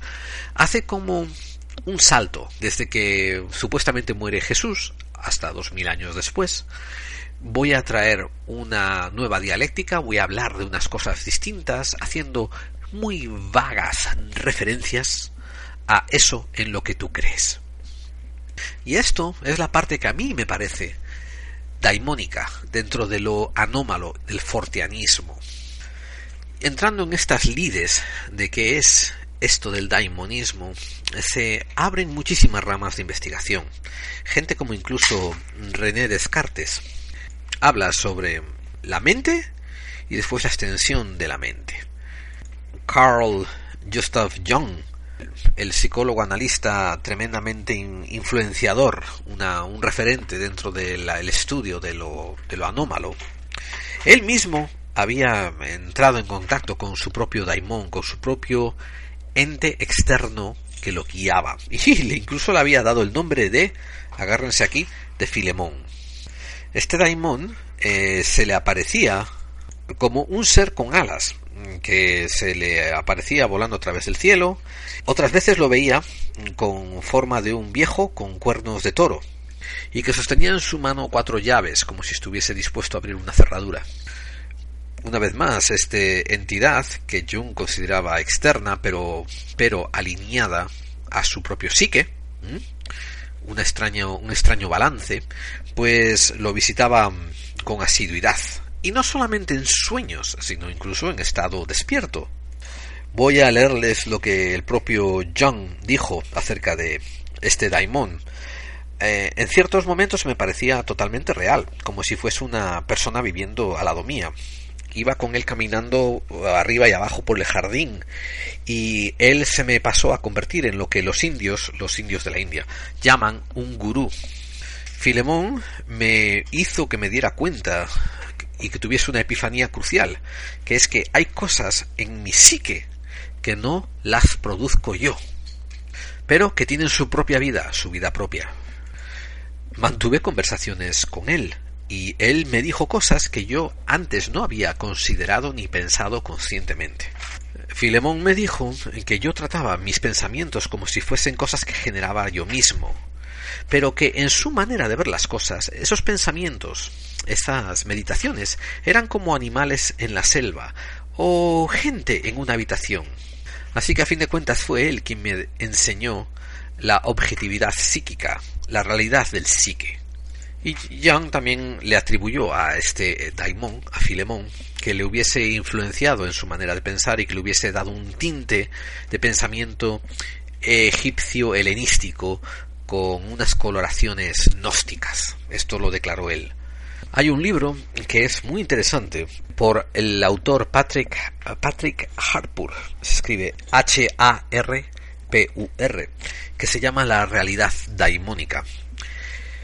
Me parece un libro de fácil acceso, un libro no muy profundo, un libro relativamente fácil de digerir, donde él trata muchos de estos temas eh, sobre daimonismo, experiencias en el mundo referentes a lo daimónico, etcétera, etcétera. Pero para mi gusto, y esto es completamente subjetivo, ¿no? él se enfoca en hacer un compendio anecdótico de lo que había sido el daimonismo y cómo lo forteano se entremezcla con el, lo daimónico. Yo quiero extrapolar lo que hice hace un momento, esta separación entre lo forteano natural y lo forteano daimónico, porque me parecen unas áreas de investigación fascinantes. Una vez más, vamos a repetir estos ejemplos. Si, por ejemplo, vemos en una montaña un objeto volante identificado que se parece a una luminaria, pero que tiene forma, por ejemplo, de disco, que se levanta, se quedan en un 5 segundos suspendido en el aire, digamos que a 100 metros de altura, y después sale disparado hacia la estratosfera eh, a una velocidad increíble, ¿no? Eso es un evento fortiano, hemos visto un objeto volante no identificado, pero tenemos que categorizarlo dentro de lo natural, porque a final de cuentas se convirtió en... hizo todo lo que hizo, todo lo que nos demostró, todo lo que hemos visto con nuestros ojos, todo lo que hemos percibido con nuestros sentidos, está dentro del ámbito de lo físico, de lo esperado, y aunque es inusual, pero vamos, es aceptable y está dentro de los parámetros de la física. Ahora, vayámonos al monte de Alado, donde hemos visto ese avistamiento, y vamos a ver esta otra luminaria. Y esta otra luminaria, que se levanta también del monte y se queda suspendida en el aire durante también unos segundos a 100 metros, de repente, de repente, esta luminaria se parte en dos y aparecen dos orbes y que son del mismo tamaño que el original, lo cual esto ya es un poco chocante porque ¿cómo puede ser que de una masa la separes en dos y quede la misma cantidad de masa en cada uno de los objetos separados? Y ahora estos objetos empiezan a vibrar, a vibrar, a vibrar, a vibrar, a vibrar, a vibrar y cambian de color a púrpura o anaranjado. Y de repente uno sale disparado hacia la estratosfera, pero el otro cae a la tierra, hay un resplandor púrpura sobre el suelo y no hay ni un sonido y simplemente un fogonazo de luz y desaparece en la tierra. Esto ya entra dentro más de lo daimónico. O incluso, si no recuerdo mal, este, esta visión que me contaron, esta visualización, los testigos que me contaron de esta, de esta luminaria, antes de caer al suelo, empezó a hacer unos, unas espirales sobre el aire extrañísimas. Y después fue cuando se dirigió hacia el suelo y debiera haber hecho un impacto pero no hizo ningún impacto. Hizo solamente como una explosión de luz silente. Entonces este comportamiento ya desafía varias normas naturales y ya lo encajó más dentro del fortianismo antinatural que comentamos antes.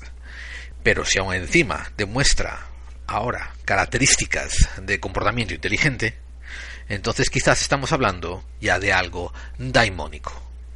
esto de lo daimónico es una decisión subjetiva de tomar las filosofías ancestrales, las que pasan a cultivar religiones, las que de ellas se eventualmente propagan religiones, tanto monoteísticas como politeísticas, y yo decido sostenerme ahí en el tiempo, de tener esa imagen de los daimones y decir voy a usar esta imagen como un recurso para poder catalogar cosas.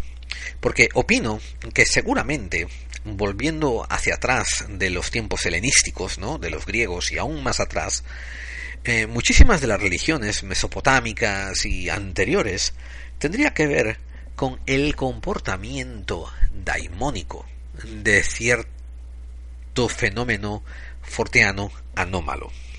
El ser humano, en su afán de encontrar explicación a cada cosa, para eso somos Homo sapiens, ¿no? Pues entonces no tiene ningún problema en atribuir deidad, atribuir origen, agencia a un dios o dioses pero todos ellos, dentro de los panteones originales de Mesopotamia, de, de, Egipto, etcétera, etcétera, tienen cualidades humanas. O sea, que incluso en esta acepción de construir religiones, las construimos de una manera eh, que, que, se calcen al, al molde de nuestra mentalidad limitada, donde las cosas aunque son extrañas, ahora quedan en su sitio, encajadas por el título de religión, de deidad o de comportamiento de dioses. Entonces, por eso quiero yo extraerlo de ahí, extraerlo de ese molde.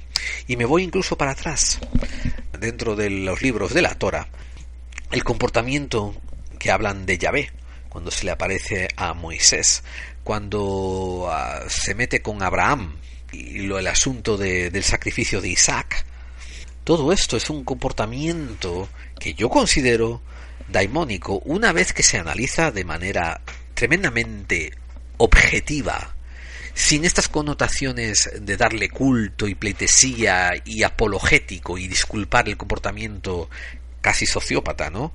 que tiene Yahvé en el Antiguo Testamento, porque si lo analizas así entra dentro del daimonismo, que quiero decir la desconexión con lo humano y volviendo otra vez a Platón, les quiero recordar que en su en uno de sus libros, el, el Timeo, nos introduce al concepto del anima mundi, que es básicamente la introducción a la realidad psíquica.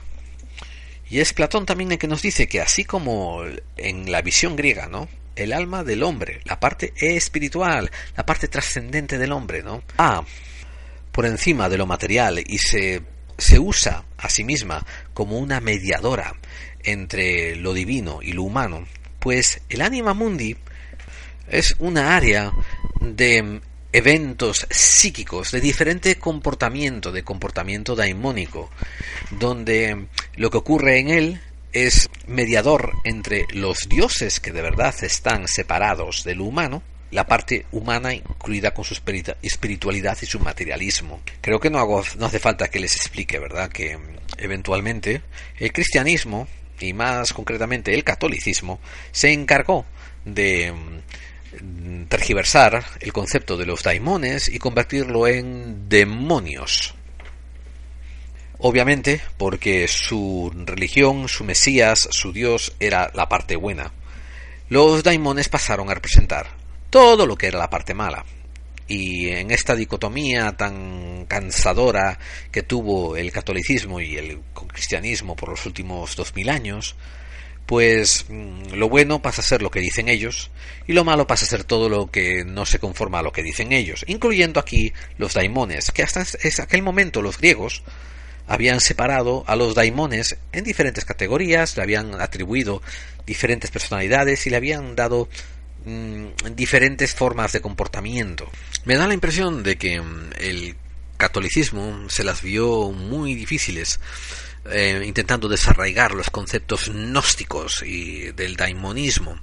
Entonces tuvieron que hacer ese compromiso de la dicotomía y empezaron a crear los demonios y los ángeles mm, para lidiar con eso, con la dicotomía del daimonismo, bueno, con la pluralidad del daimonismo. Ellos lo redujeron, como siempre en un afán simplista, a dicotomía, a dualidad. Pero nosotros, como buscadores de claves, mm, creo que sabemos ir mucho más allá de la simpleza del dualismo. Y vamos a detenernos aquí porque hemos dado muchísimos, muchísimos, muchísimos conceptos y hemos hecho un podcast muy espeso. Clave 45, donde las conspiraciones FBI, están detenidos. Codex Más Allá del Misterio presenta su libro Cazadores de Misterios, en lugares encantados, fenómenos paranormales, rituales clandestinos o la historia del Santo Grial. Una obra de editorial Sidonia y prólogo de Lorenzo Fernández Bueno. Cazadores del Misterio. Una parte del precio de la obra será destinado a proyectos solidarios.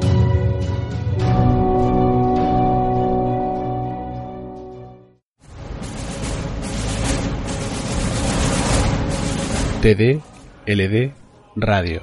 Except for the sound of true Beulah bells.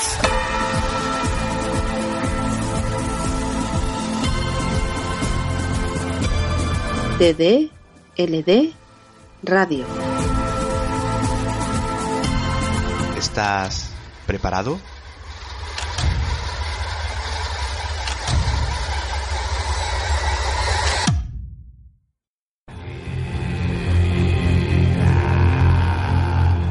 Gusta el misterio? ¿La ciencia? ¿La vida extraterrestre y las conspiraciones pero de una manera objetiva y bien documentada? Pues no te pierdas Enigmas al Descubierto, un programa interactivo donde podrás ver todo eso que estamos comentando a la vez que escuchas. Enigmas al Descubierto, un viaje a las profundidades del misterio.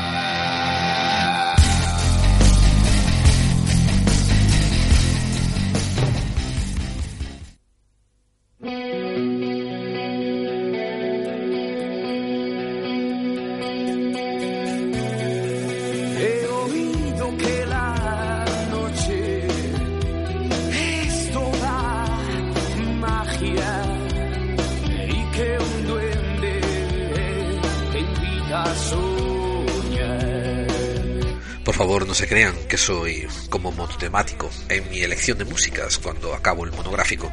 Esto de tener dos episodios donde coincidimos con los seres de silencio una vez detrás de otra es pura casualidad.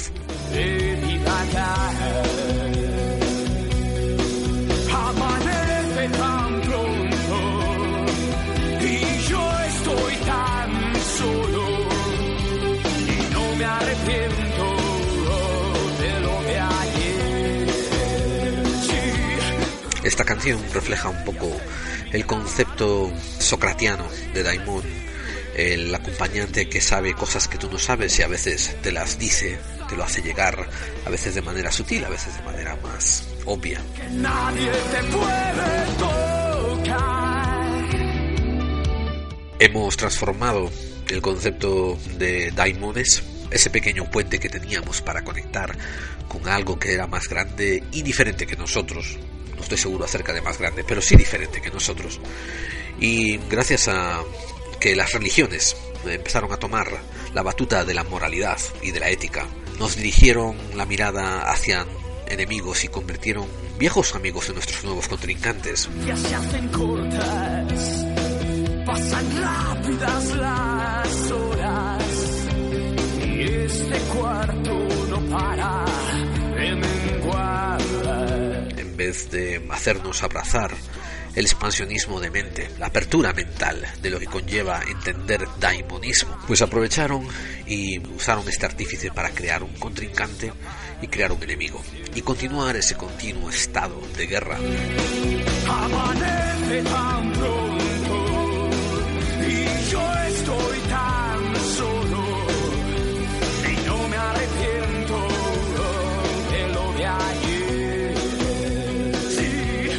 Una cosa que se refleja en la sociedad, una cosa que se refleja en el mundo que vivimos hoy en día con esta alerta perpetua hacia el terrorismo. Las religiones, y hablo de todas, todas, todas, las religiones dogmáticas, las religiones institucionales, eligieron dar sus contrincantes. Y siempre hay un mensaje que subyace diciendo estáis conmigo o estáis contra mí.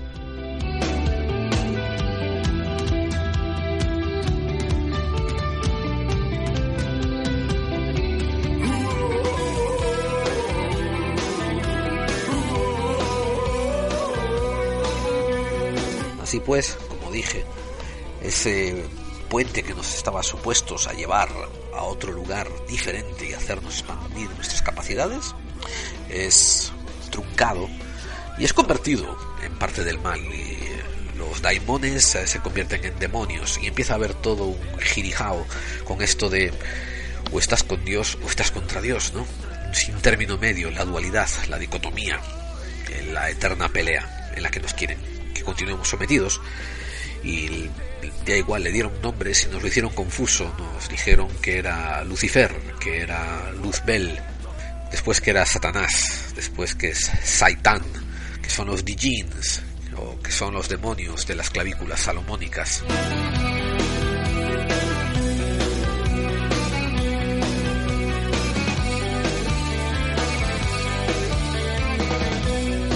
Me también mucha gracia ver cómo la Iglesia Católica después separa el estudio de los daimones en demonología y en angelología. Porque lo que sospecho es que cuando hay verdades tan intrínsecas a la naturaleza y al ser humano, es imposible que el ser humano comulguemos con un dogmatismo que va contra natura. O sea, decir dogmáticamente, sí, esto es así porque lo dice mi credo, cuando tenemos una voz interior que nos dice no es así, es muy diferente a eso. Y mientras dentro del catolicismo nos hacen creer que todo lo que no sea Dios, Yahvé, Jesucristo, es malo, incluso la Iglesia tiene que ceder un poco a ese instinto que tenemos del anima mundi eh, como humanos, ¿no? que nos hace tener un, un, sentido abstracto sobre lo que es bueno y lo que es malo, lo que es cierto y lo que no lo es. Entonces nos tienen que andar vendiendo la mentira de, de los santos, la mentira de los ángeles, que, aunque estoy usando la palabra mentira, voy a ser preciso. Voy a decir que no se puede aplicar el término mentira, tiene que aplicarse el término engaño consciente. Nos quisieron engañar conscientemente los, los dirigentes de la Iglesia Católica. Y ojo amigos, por, por, por anexo, los dirigentes de la mayor parte de las instituciones religiosas institucionales. Porque incluso en ciertas derivaciones del cristianismo, como son los evangelistas, vamos, son mucho peores todavía que, que los originales de católicos romanos. Hay cantidad de vídeos de YouTube que ustedes pueden buscar. Escriban evangelistas y demonios o pastor evangélico sobre los demonios. Y van a encontrar a una serie de individuos que han elegido una vocación religiosa y que están dando unos discursos desde un púlpito a una congregación que lo está siguiendo. Ese es el hecho objetivo. Ahora, mi opinión personal sobre eso es que podrán ver a una serie de o payasos descerebrados o podrán ver a una serie de psicópatas que aspiran a tener poder y control sobre unas ovejas descarriadas, una gente necesitada que está dispuesta a aferrarse a un clavo ardiendo. Y entre ellos, quiero decir, entre estos dirigentes, estos líderes evangelistas y las ovejas descarriadas que están eh, hundidas en miserias muy grandes, en necesidades inmensas, en problemas de salud asombrosos, necesitan encontrar algo que les dé un poco de esperanza. Y por desgracia se encuentran con, con estos tipos. Y así se acaba mi opinión personal. Mientras, los grandes filósofos, las grandes mentes, los grandes pensadores, de todos los siglos, amigos, estamos hablando solamente de la modernidad, Estoy echándome hacia atrás y, lo repito, la figura de Sócrates, la figura de Pitágoras, Alejandro Magno, Carl Gustav Jung, bueno, infinidad de personas, se van encontrando poco a poco con lo daimónico y se van, se van dando cuenta de que hay aspectos daimónicos que son problemáticos o que son un poco complicados de lidiar y que sin embargo hay otros aspectos daimónicos que son beneficiosos, que, que está bien tener una interactuación con ello. En el episodio 42 de la temporada pasada, se titulado, titulado sobre egregores y arcontes, hablamos sobre el concepto de los arcontes y dije que estaba muy relacionado con el concepto de los daimones. En el 31, en el episodio 31 llamado Yahvé, el perfil de un dios psicópata, hablo sobre cómo el Antiguo Testamento, la Torah, la Biblia, pone demasiados ejemplos sobre cómo Yahvé parece convertirse en un megalómano, en un, en un en una persona pobre de espíritu, envidiosa, falaz, eh, traicionera, tramposa, guerrera, sangrienta. Y un poco esto se pone en correlación ahora, amigos, en este contexto que estamos hablando, sobre el daimonismo y sobre los demiurgos, los intermediarios, eh, las fuerzas que están entre el hombre y la inmensa gran divinidad. Y esto cae dentro de, los, de las enseñanzas gnósticas. La rama del gnosticismo es la que se encarga de presentarnos al demiurgo como si fuese un dios menor, no el dios grande, no el dios verdadero que está por encima de todo, sino dioses pequeños que usurpan el puesto de dios grande y que le apetece que las criaturas que nosotros somos, pues le rindamos cultos de vez en cuando, como si eso fuese la guinda del postre, como si se les diese algún tipo de alimento especial. Así se comporta, ya ve. Y después está el capítulo 13, el rey Salomón ese domador de demonios salvajes, donde hablé sobre la clavícula de Salomón e hice un resumen sobre lo que se trataba dentro de ese libro.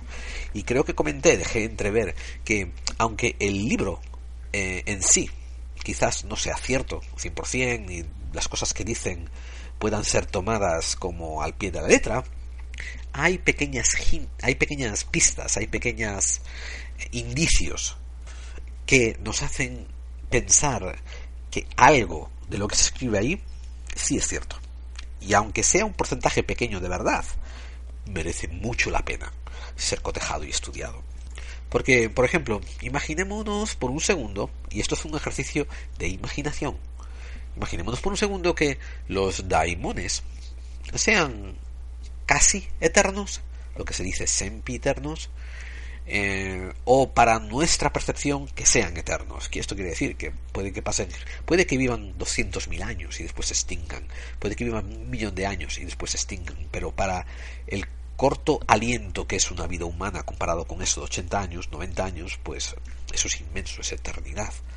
Entonces estos seres es muy probable de que pierdan la, el concepto de tiempo, y desde luego no lo tendrán en el mismo concepto que lo tenemos nosotros. Nosotros, precisamente porque somos mortales, nos ponemos en sincronicidad con los ritmos circadios del, del planeta, el sol, la salida, eh, la, la lontananza cuando cae la noche, y empezamos a acostarnos a dormir, etcétera, y nos levantamos después por la mañana para continuar nuestras labores, pero si tú eres una entidad consciente, que es consciente las 24 horas del día y que va a ser consciente por muchos millones de años, tu medida del tiempo y tu medida de la hora, de la hora de este momento, es diferente a la que va a ser la de un humano como tú y como yo. Y, por ejemplo, aquí me encaja cuando estás leyendo las clavículas de Salomón y, y, aprisionan a uno de estos demonios que se vuelvan locos y que digan que no quieren, que no pueden, ay Dios mío, que los están matando con esto de cohibirles la libertad porque ellos quizás estén perdiendo el punto de referencia temporal. Y para ellos cada momento es todos los momentos. Además tengan en cuenta que por lo que nos dicen de los daimones o de los demonios o de los espíritus o de lo que ustedes quieran llamarlos, se mueven por también por espacio, no solamente por tiempo, sino de manera de espacio diferente a la nuestra. Una vez más, su, su percepción y su análisis de la construcción artificial del tiempo es totalmente distinta a la nuestra y quizás esta, y esta reacción a mí me parece coherente, esta reacción salvaje, casi gutural, porque fíjense, a un ser humano lo pueden esclavizar y va a pasar las típicas etapas del dolor y eventualmente, eventualmente es probable de que entre dentro de un estado de aceptación. Estoy hablando de, refiriéndome a lo que ocurrió en, hace unos 200 años con los esclavos en los Estados Unidos de América, ¿no? Que cuando acababa la primera generación y había otra generación que había nacido en cautiverio, al final eso era todo lo que sabían. Entonces se puede crear mecanismos para lidiar con esa situación y el ser humano, por saber por sí mismo que es efímero, a su vez también tiene un poco de esperanza y sabe que cada día puede haber una ocasión de que las cosas cambien y sean diferentes. Mientras que una persona a la que una persona perdonen ustedes amigos, una entidad a la que le arrebates este concepto, este anclaje en el espacio y en el tiempo, pues para ellos cada momento que están viviendo es la eternidad. Y por eso si lo apresionas, si lo imprisionas, si lo apresas, se puede comportar de esta manera tan salvaje y grotesca como nos describen en estos grimorios. Y este es un punto muy importante a recapacitar. Por ejemplo, eh, en el podcast de Enigmas al Descubierto, que hace el genial Sherak García, pueden ustedes descargarse el episodio número 3 de su segunda temporada, de Moon Now, episodio 5, emisión Apolo 12, Introducción a la astrobiología. Astrobiología. O también podéis escuchar, también en Enigmas al Descubierto, de la primera temporada, el episodio número 9, llamado The Moon Now, episodio 3, el Apolo 10, Biología Espacial.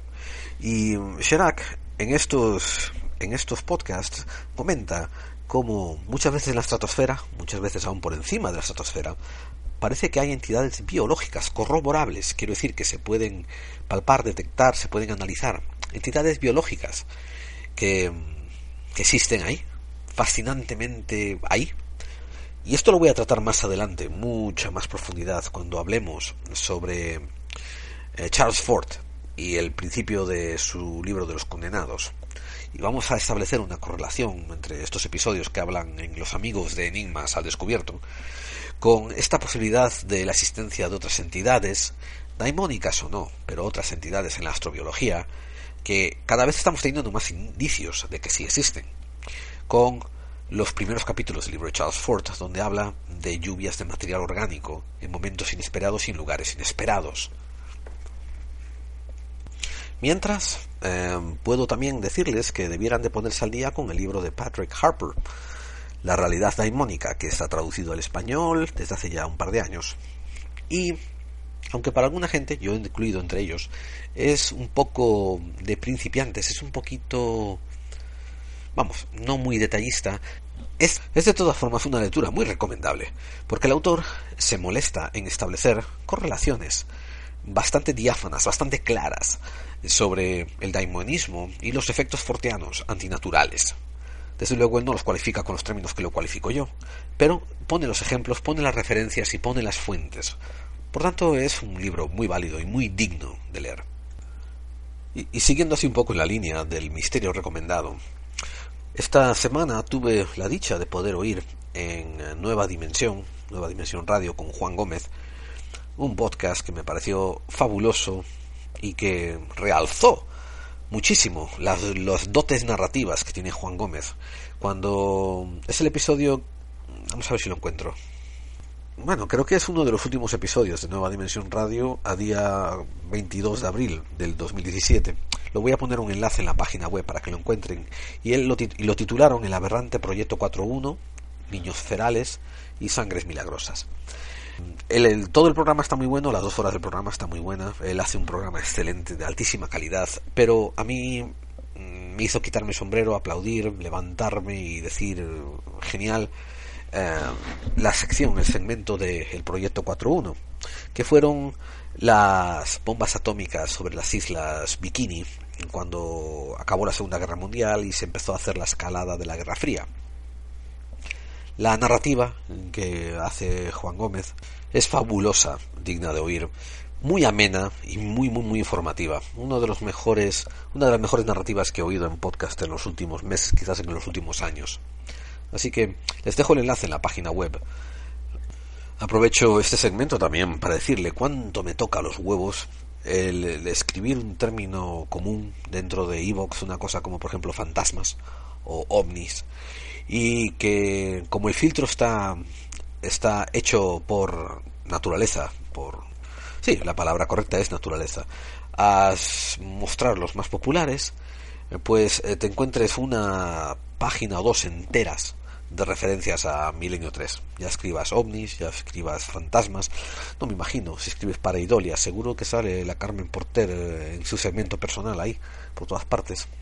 Y ojo, Milenio 3 me encantaba cuando todavía estaba en la radio, pero quiero decir, ¿no? Uno está buscando podcast con el concepto de que podcast es otra cosa que algo diferente a lo profesional y bueno, y que te salgan estos productos tan bien envasados, embotellados, un poco desmoralizante.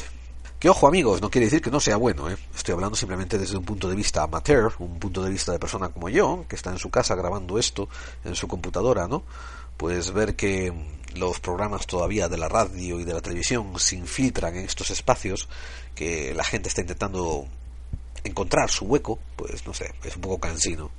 Sin embargo, ahí tienen Milenio 3, el episodio del 5 de septiembre de 2010, historias reales de fantasmas.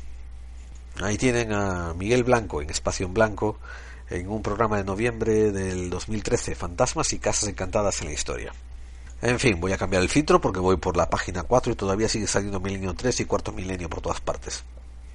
Bien, aunque ustedes no se den cuenta, ¿no? Por asuntos de que el podcast es grabado en diferido, he hecho una pausa larguísima de casi 45 minutos haciendo búsquedas sobre el tema siguiente que vamos a tratar en el próximo episodio y me he desmoralizado. Así que les voy a recordar un detalle. Clave 45 es para que hacer, eh, bueno, es para hacer comunidad, es para que ustedes eh, empiecen a intercambiar sus opiniones, sus ideas, para que ustedes se comuniquen con nosotros. Así que empiecen a dejarme sus recomendaciones sobre podcasts de investigaciones sobre el fenómeno de la fantasmogénesis o de la o de apariciones fantasmales. Investigaciones, no relatos, no cuentitos, no testimonios, sino cómo gente se dedica a investigar sobre ello. Es una cosa que me encantaría que me encantaría escuchar. Y hablando de fantasmas, vamos a hacer una seance, vamos a hacernos aquí una sesión de espiritismo y iniciar la sesión de la sección de contactados, donde recopilamos y hablamos algunos comentarios que hemos leído de algunos de los oyentes durante la semana pasada. Recuerden que esta sección no es solamente para leer alguno de sus comentarios y que ustedes digan, ay, qué bien, salí en un podcast, alguien me leyó.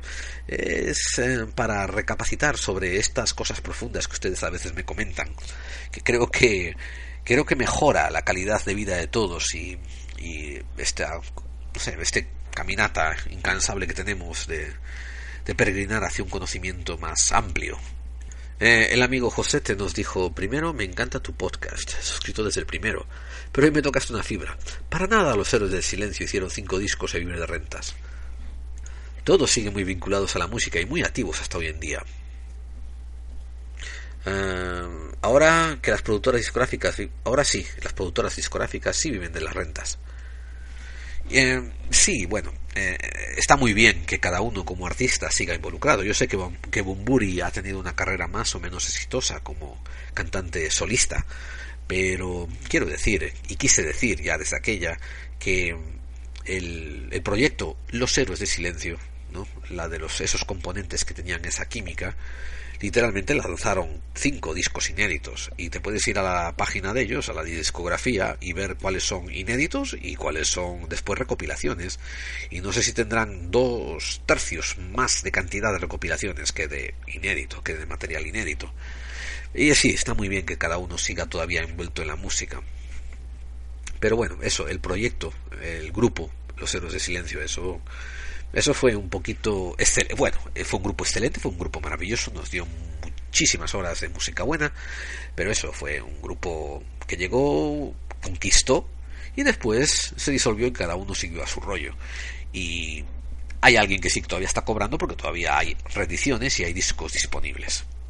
En el episodio anterior, en el 47, sobre los oparts y los creacionistas, Esteban Zavala nos dice vehemente como siempre, como gusta. Hubiera querido que digas cuál, si crees, si crees que hay uno, que tiene todas las fichas de ser un verdadero opart. Aunque reconozco que me gusta mm, que te vayas por las ramas de vez en cuando, porque hace ameno el programa, eh, Mario Delut ha manifestado todo aquello que a veces he pensado yo.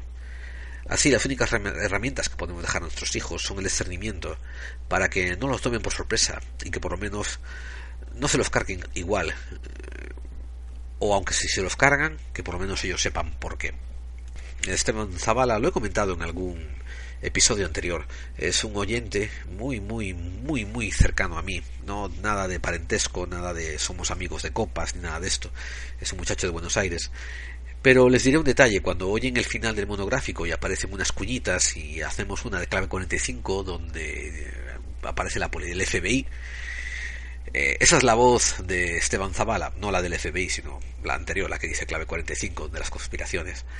Eh, le pedimos hace una, la temporada pasada les pedimos a los oyentes que nos mandasen su voz diciendo el eslogan de clave 45 y hubo una respuesta maravillosa de una audiencia que honestamente no me merezco pero Esteban Zavala fue el que se fue más allá de lo que le pedía el, el deber y, nos hizo esa pequeña cuñita maravillosa que voy a incluir en todos los podcasts eh, y también se llegó a mi corazón cuando, así, de la nada, él me descubrió mi programa y me mandó una foto por Facebook donde aparecía abierto con, creo que era una computadora y un libro de notas y estaba apuntando detalles que les iba dando.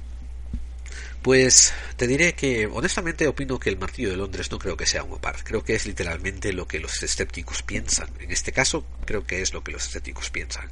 Y ellos creen que es un martillo de obreros de los años 1800 que quedó por ahí y que se le calcificó alrededor de él y que acabó un estrato que después no debía, porque a final de cuentas no hay ningún registro de, de dónde se descubrió, cómo se descubrió y cómo se sacó. Ningún, solamente hay un testimonio y es muy vago. El resto fue todo un montaje que la publicidad creó para vender periódicos y también que este creacionista pues eh, puso para darles darse relevancia a sus creencias. Pero sí creo en que hay ciertos oparts muy interesantes. Hay oparts que la gente les encanta llamar oparts. Por ejemplo, la máquina de antitiquera. A mí no me parece un opart. A mí me parece que deberíamos encontrar las siglas que se llaman algunas siglas que vengan a decir destupemente eh, destupe las mentes aturdidas eh, objeto que destupa eh, que, que, desatasca las mentes aturdidas o algo así. Porque la máquina titiquera eh, no es un opart a pesar de lo que diga la gente porque no había indicios de que los romanos del siglo I, que creo que es cuando se data la, la, creación, la construcción de la máquina de antitiquera, pues no podían construirla. No hay, no hay pruebas, no hay, como diría yo, no hay ningún indicio de que era imposible de hacerlo. Lo que pasaba era que no había indicios de que fuera posible. Entonces, vale. Pero no sale de un contexto mmm, natural de construcción física. Recuerden una cosa, amigos. Los humanos del primer siglo antes de Cristo hasta, el, hasta recientemente tenían bastante tiempo en sus manos para, para poder estudiar el sol, estudiar las estrellas, estudiar los ciclos, mirar cómo la Tierra funciona, pegar el oído a la hierba, oler el viento que pasa entre las ramas de los árboles, entender la humedad del aire. Tenían unos uh, sentidos diferentemente agudizados de lo que tenemos nosotros ahora. Y con un poco de tiempo y un poquito de dinero, este objeto es perfectamente construible. Parecido pasa también cuando se ven los códices que los conquistadores españoles destruyeron. Bueno, no tanto los conquistadores, sino yo diría la iglesia mandando a los conquistadores. Eh, los códigos mayas que, que destruyeron los, los invasores españoles y que tenía vamos, tenían unos relatos hablando sobre unos conocimientos fabulosos, fantásticos y fascinantes. Pero, aún así, no, muchas cosas de esos descubrimientos no están fuera de un contexto de la posibilidad de haber sido llegado a cabo de descubrir. Otros sí. Eh, por ejemplo, eh, tienen ustedes el hecho del conocimiento astronómico de la estrella Sirius por la tribu africana de los Dogones. Y ellos, eso sí que es un parte interesante, a pesar de que hay gente que ha intentado encontrar una explicación lógica a ello, pero ahí ya pasamos al otro extremo al explicacionismo.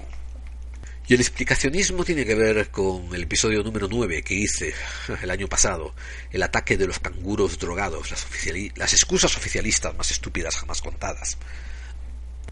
Mientras que los dogones dicen que el conocimiento sobre el comportamiento de la estrella Sirius había sido dada por los dioses que bajaron del cielo a instruirlos, los que intentan encontrar una, es una explicación, digamos, más mundana, creen que los dogones tuvieron contacto con misioneros y que estos misioneros habían eh, obtenido unas noticias acerca de la posibilidad de, de la existencia de las estrellas de Sirio y que de ahí ellos crearon su mitología, básicamente en el año 1800, 1850.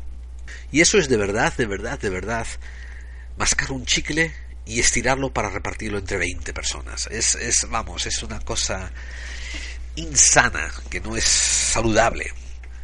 Algunas veces la navaja de Ockham te lleva a unas conclusiones bastante razonables, otras veces la navaja de Ockham pues te lleva a un sitio muy extraño y tienes que ir a él y aceptar que has llegado.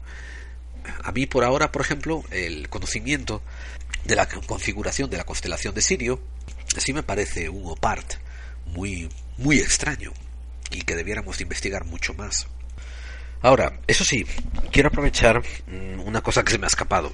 También dentro de Enigmas al Descubierto han producido un programa bastante interesante titulado Apariciones en la carretera con exploradores del misterio que sí, que lo, recomiendo que le echen un oído y sobre todo para el programa siguiente que va a venir. Nuestro amigo Carlos Moya me preguntó por Facebook, se está poniendo de moda en los podcasts decir que la tercera guerra mundial está cerca, incluso que ya ha empezado. ¿Tú qué crees, Gerald? Yo le comenté que una guerra entre grandes potencias era muy improbable. ¿Por qué? Porque en el siglo XXI las grandes potencias están subvencionadas por los mismos bancos. Los bancos en estos momentos se han dado cuenta, y por bancos no quiero decir la caja de ahorros de Santander ni la, caja de Galicia. Estoy hablando de los grandes bancos internacionales, los que están detrás de los que están detrás del, de la Reserva Federal Americana, por ejemplo se han dado cuenta de que lo que les conviene es usar el brazo armado de Estados Unidos, por poner un ejemplo, o el brazo armado de la OTAN, para establecer condiciones precarias, de precariedad, en otros países que aún no se han alineado y que aún pueden explotar sin consecuencias. Cuando alguno de estos intereses, como por ejemplo Afganistán, eh, haga que se enfrente Rusia con Estados Unidos, ambos van a andar muy cautelosamente porque el asunto, amigos, es ganar dinero. No está en dejar un continente inutilizado por, por a causa de un pepinazo atómico. Por tanto, en las próximas décadas venideras, yo garantizo que van a haber varios escenarios como Afganistán, como Siria, como Libia, etcétera, etcétera, y a lo mejor en diferentes continentes. Además, el que el que Trump hubiese dado la orden de mandar aquel ya bomba tan grande en Afganistán, aunque las cabezas parlantes de televisión se dedicasen a abrir los ojos como platos y decir ¡ay, qué miedo! El asunto era crear esta tensión, este terror entre la audiencia, pero esa bomba, que es una megabomba, a final de cuentas dentro del armamento, dentro del arsenal de armamento que tienen los Estados Unidos de América, no es nada, si está entre lo más chiquiriquitín que tienen, están entre entre los pepinos más, más obsoletos que les quedan dentro de su armamento. Y sin embargo las preguntas que nadie se hace es ¿por qué permiten esa clara diferencia entre guerra y conflicto armado? Eso no veo yo que ninguna de esas cabecitas parlantes que salen por ahí hagan esa pregunta. Y esto quiere decir que una guerra tiene que ser declarada por el Congreso, en el caso de los Estados Unidos de América. Tiene que ser llevada a votación, que el Congreso tiene que votar, y ahí se declara una guerra a otra nación, a otro país o lo que sea. Lo último que han hecho ha sido un gesto un gesto de, de, pato borracho cuando declararon la guerra al terrorismo en el 2001, ¿no? Después de los ataques del 11 de septiembre. Hombre, claro, o sea, ¿Quién coño quiere terrorismo? O sea, todo el mundo está en contra de que se mate a gente, todo el mundo está en contra del terror, todo el mundo está en contra de los atentados, o sea, en fin, ¿qué, iban a hacer? ¿Darle un premio, una medalla púrpura a los terroristas? O sea, obvio que tenían que decir, eh, condenamos el terrorismo, te jode. Pero uno se pregunta, ¿no? ¿Por qué Irak? ¿Por qué Afganistán? ¿Por qué eh, Libia? ¿Y por qué Siria? No han entrado con todo el armamento, han hecho operaciones de ataque, etcétera, etcétera. Bueno, es porque no hay una guerra declarada contra esas naciones. Hay intervenciones militares. Y resulta que en la legislación de los Estados Unidos como he explicado, la, la, declaración de guerra requiere un acto del Congreso, donde tienen que hacer una votación y tiene que ser casi unánime. Mientras que al presidente de los Estados Unidos, como líder de las Fuerzas Armadas, le está permitido hacer ciertas incursiones armamentísticas, cierto intervencionismo, eh, sin tener que pasar por Congreso. Y así es como han estado. Además, Estados Unidos de América es un país que ha estado en guerra desde, desde, desde, desde su nacimiento. Nació en la guerra de la independencia y nunca ha dejado de estar en guerra desde 1776. Y, como repito, no pierdan de vista de que lo que están haciendo, por lo general, es deshacerse de las bombas, deshacerse de, de los artilugios ya obsoletos o que no les viene a cuento que tienen dentro de su arsenal. Y bien amigos, recuerden una cosa que les he dicho muchas veces. Cuando los micrófonos se apagan, cuando el programa termina, ahí les toca a ustedes subir a la palestra, expresar sus voces, escribirnos en el muro de Evox, dejarnos saber qué les pareció, dejarnos saber qué cambiarían, dejarnos saber de lo que quieren oír más. Y sobre todo intercambiar información entre ustedes, crear comunidad. Si alguna vez ustedes dicen, caramba, yo en mi casa nadie quiere hablar de esos temas que me interesan, o en mi colegio, o en mi oficina de trabajo, o en mi lugar de empleo, o en mi entorno. Nadie quiere hablar de estas cosas que me interesan. Ahí tienen esta comunidad que han hecho ustedes. Hablen, exprésense, comuniquen, abran la puerta.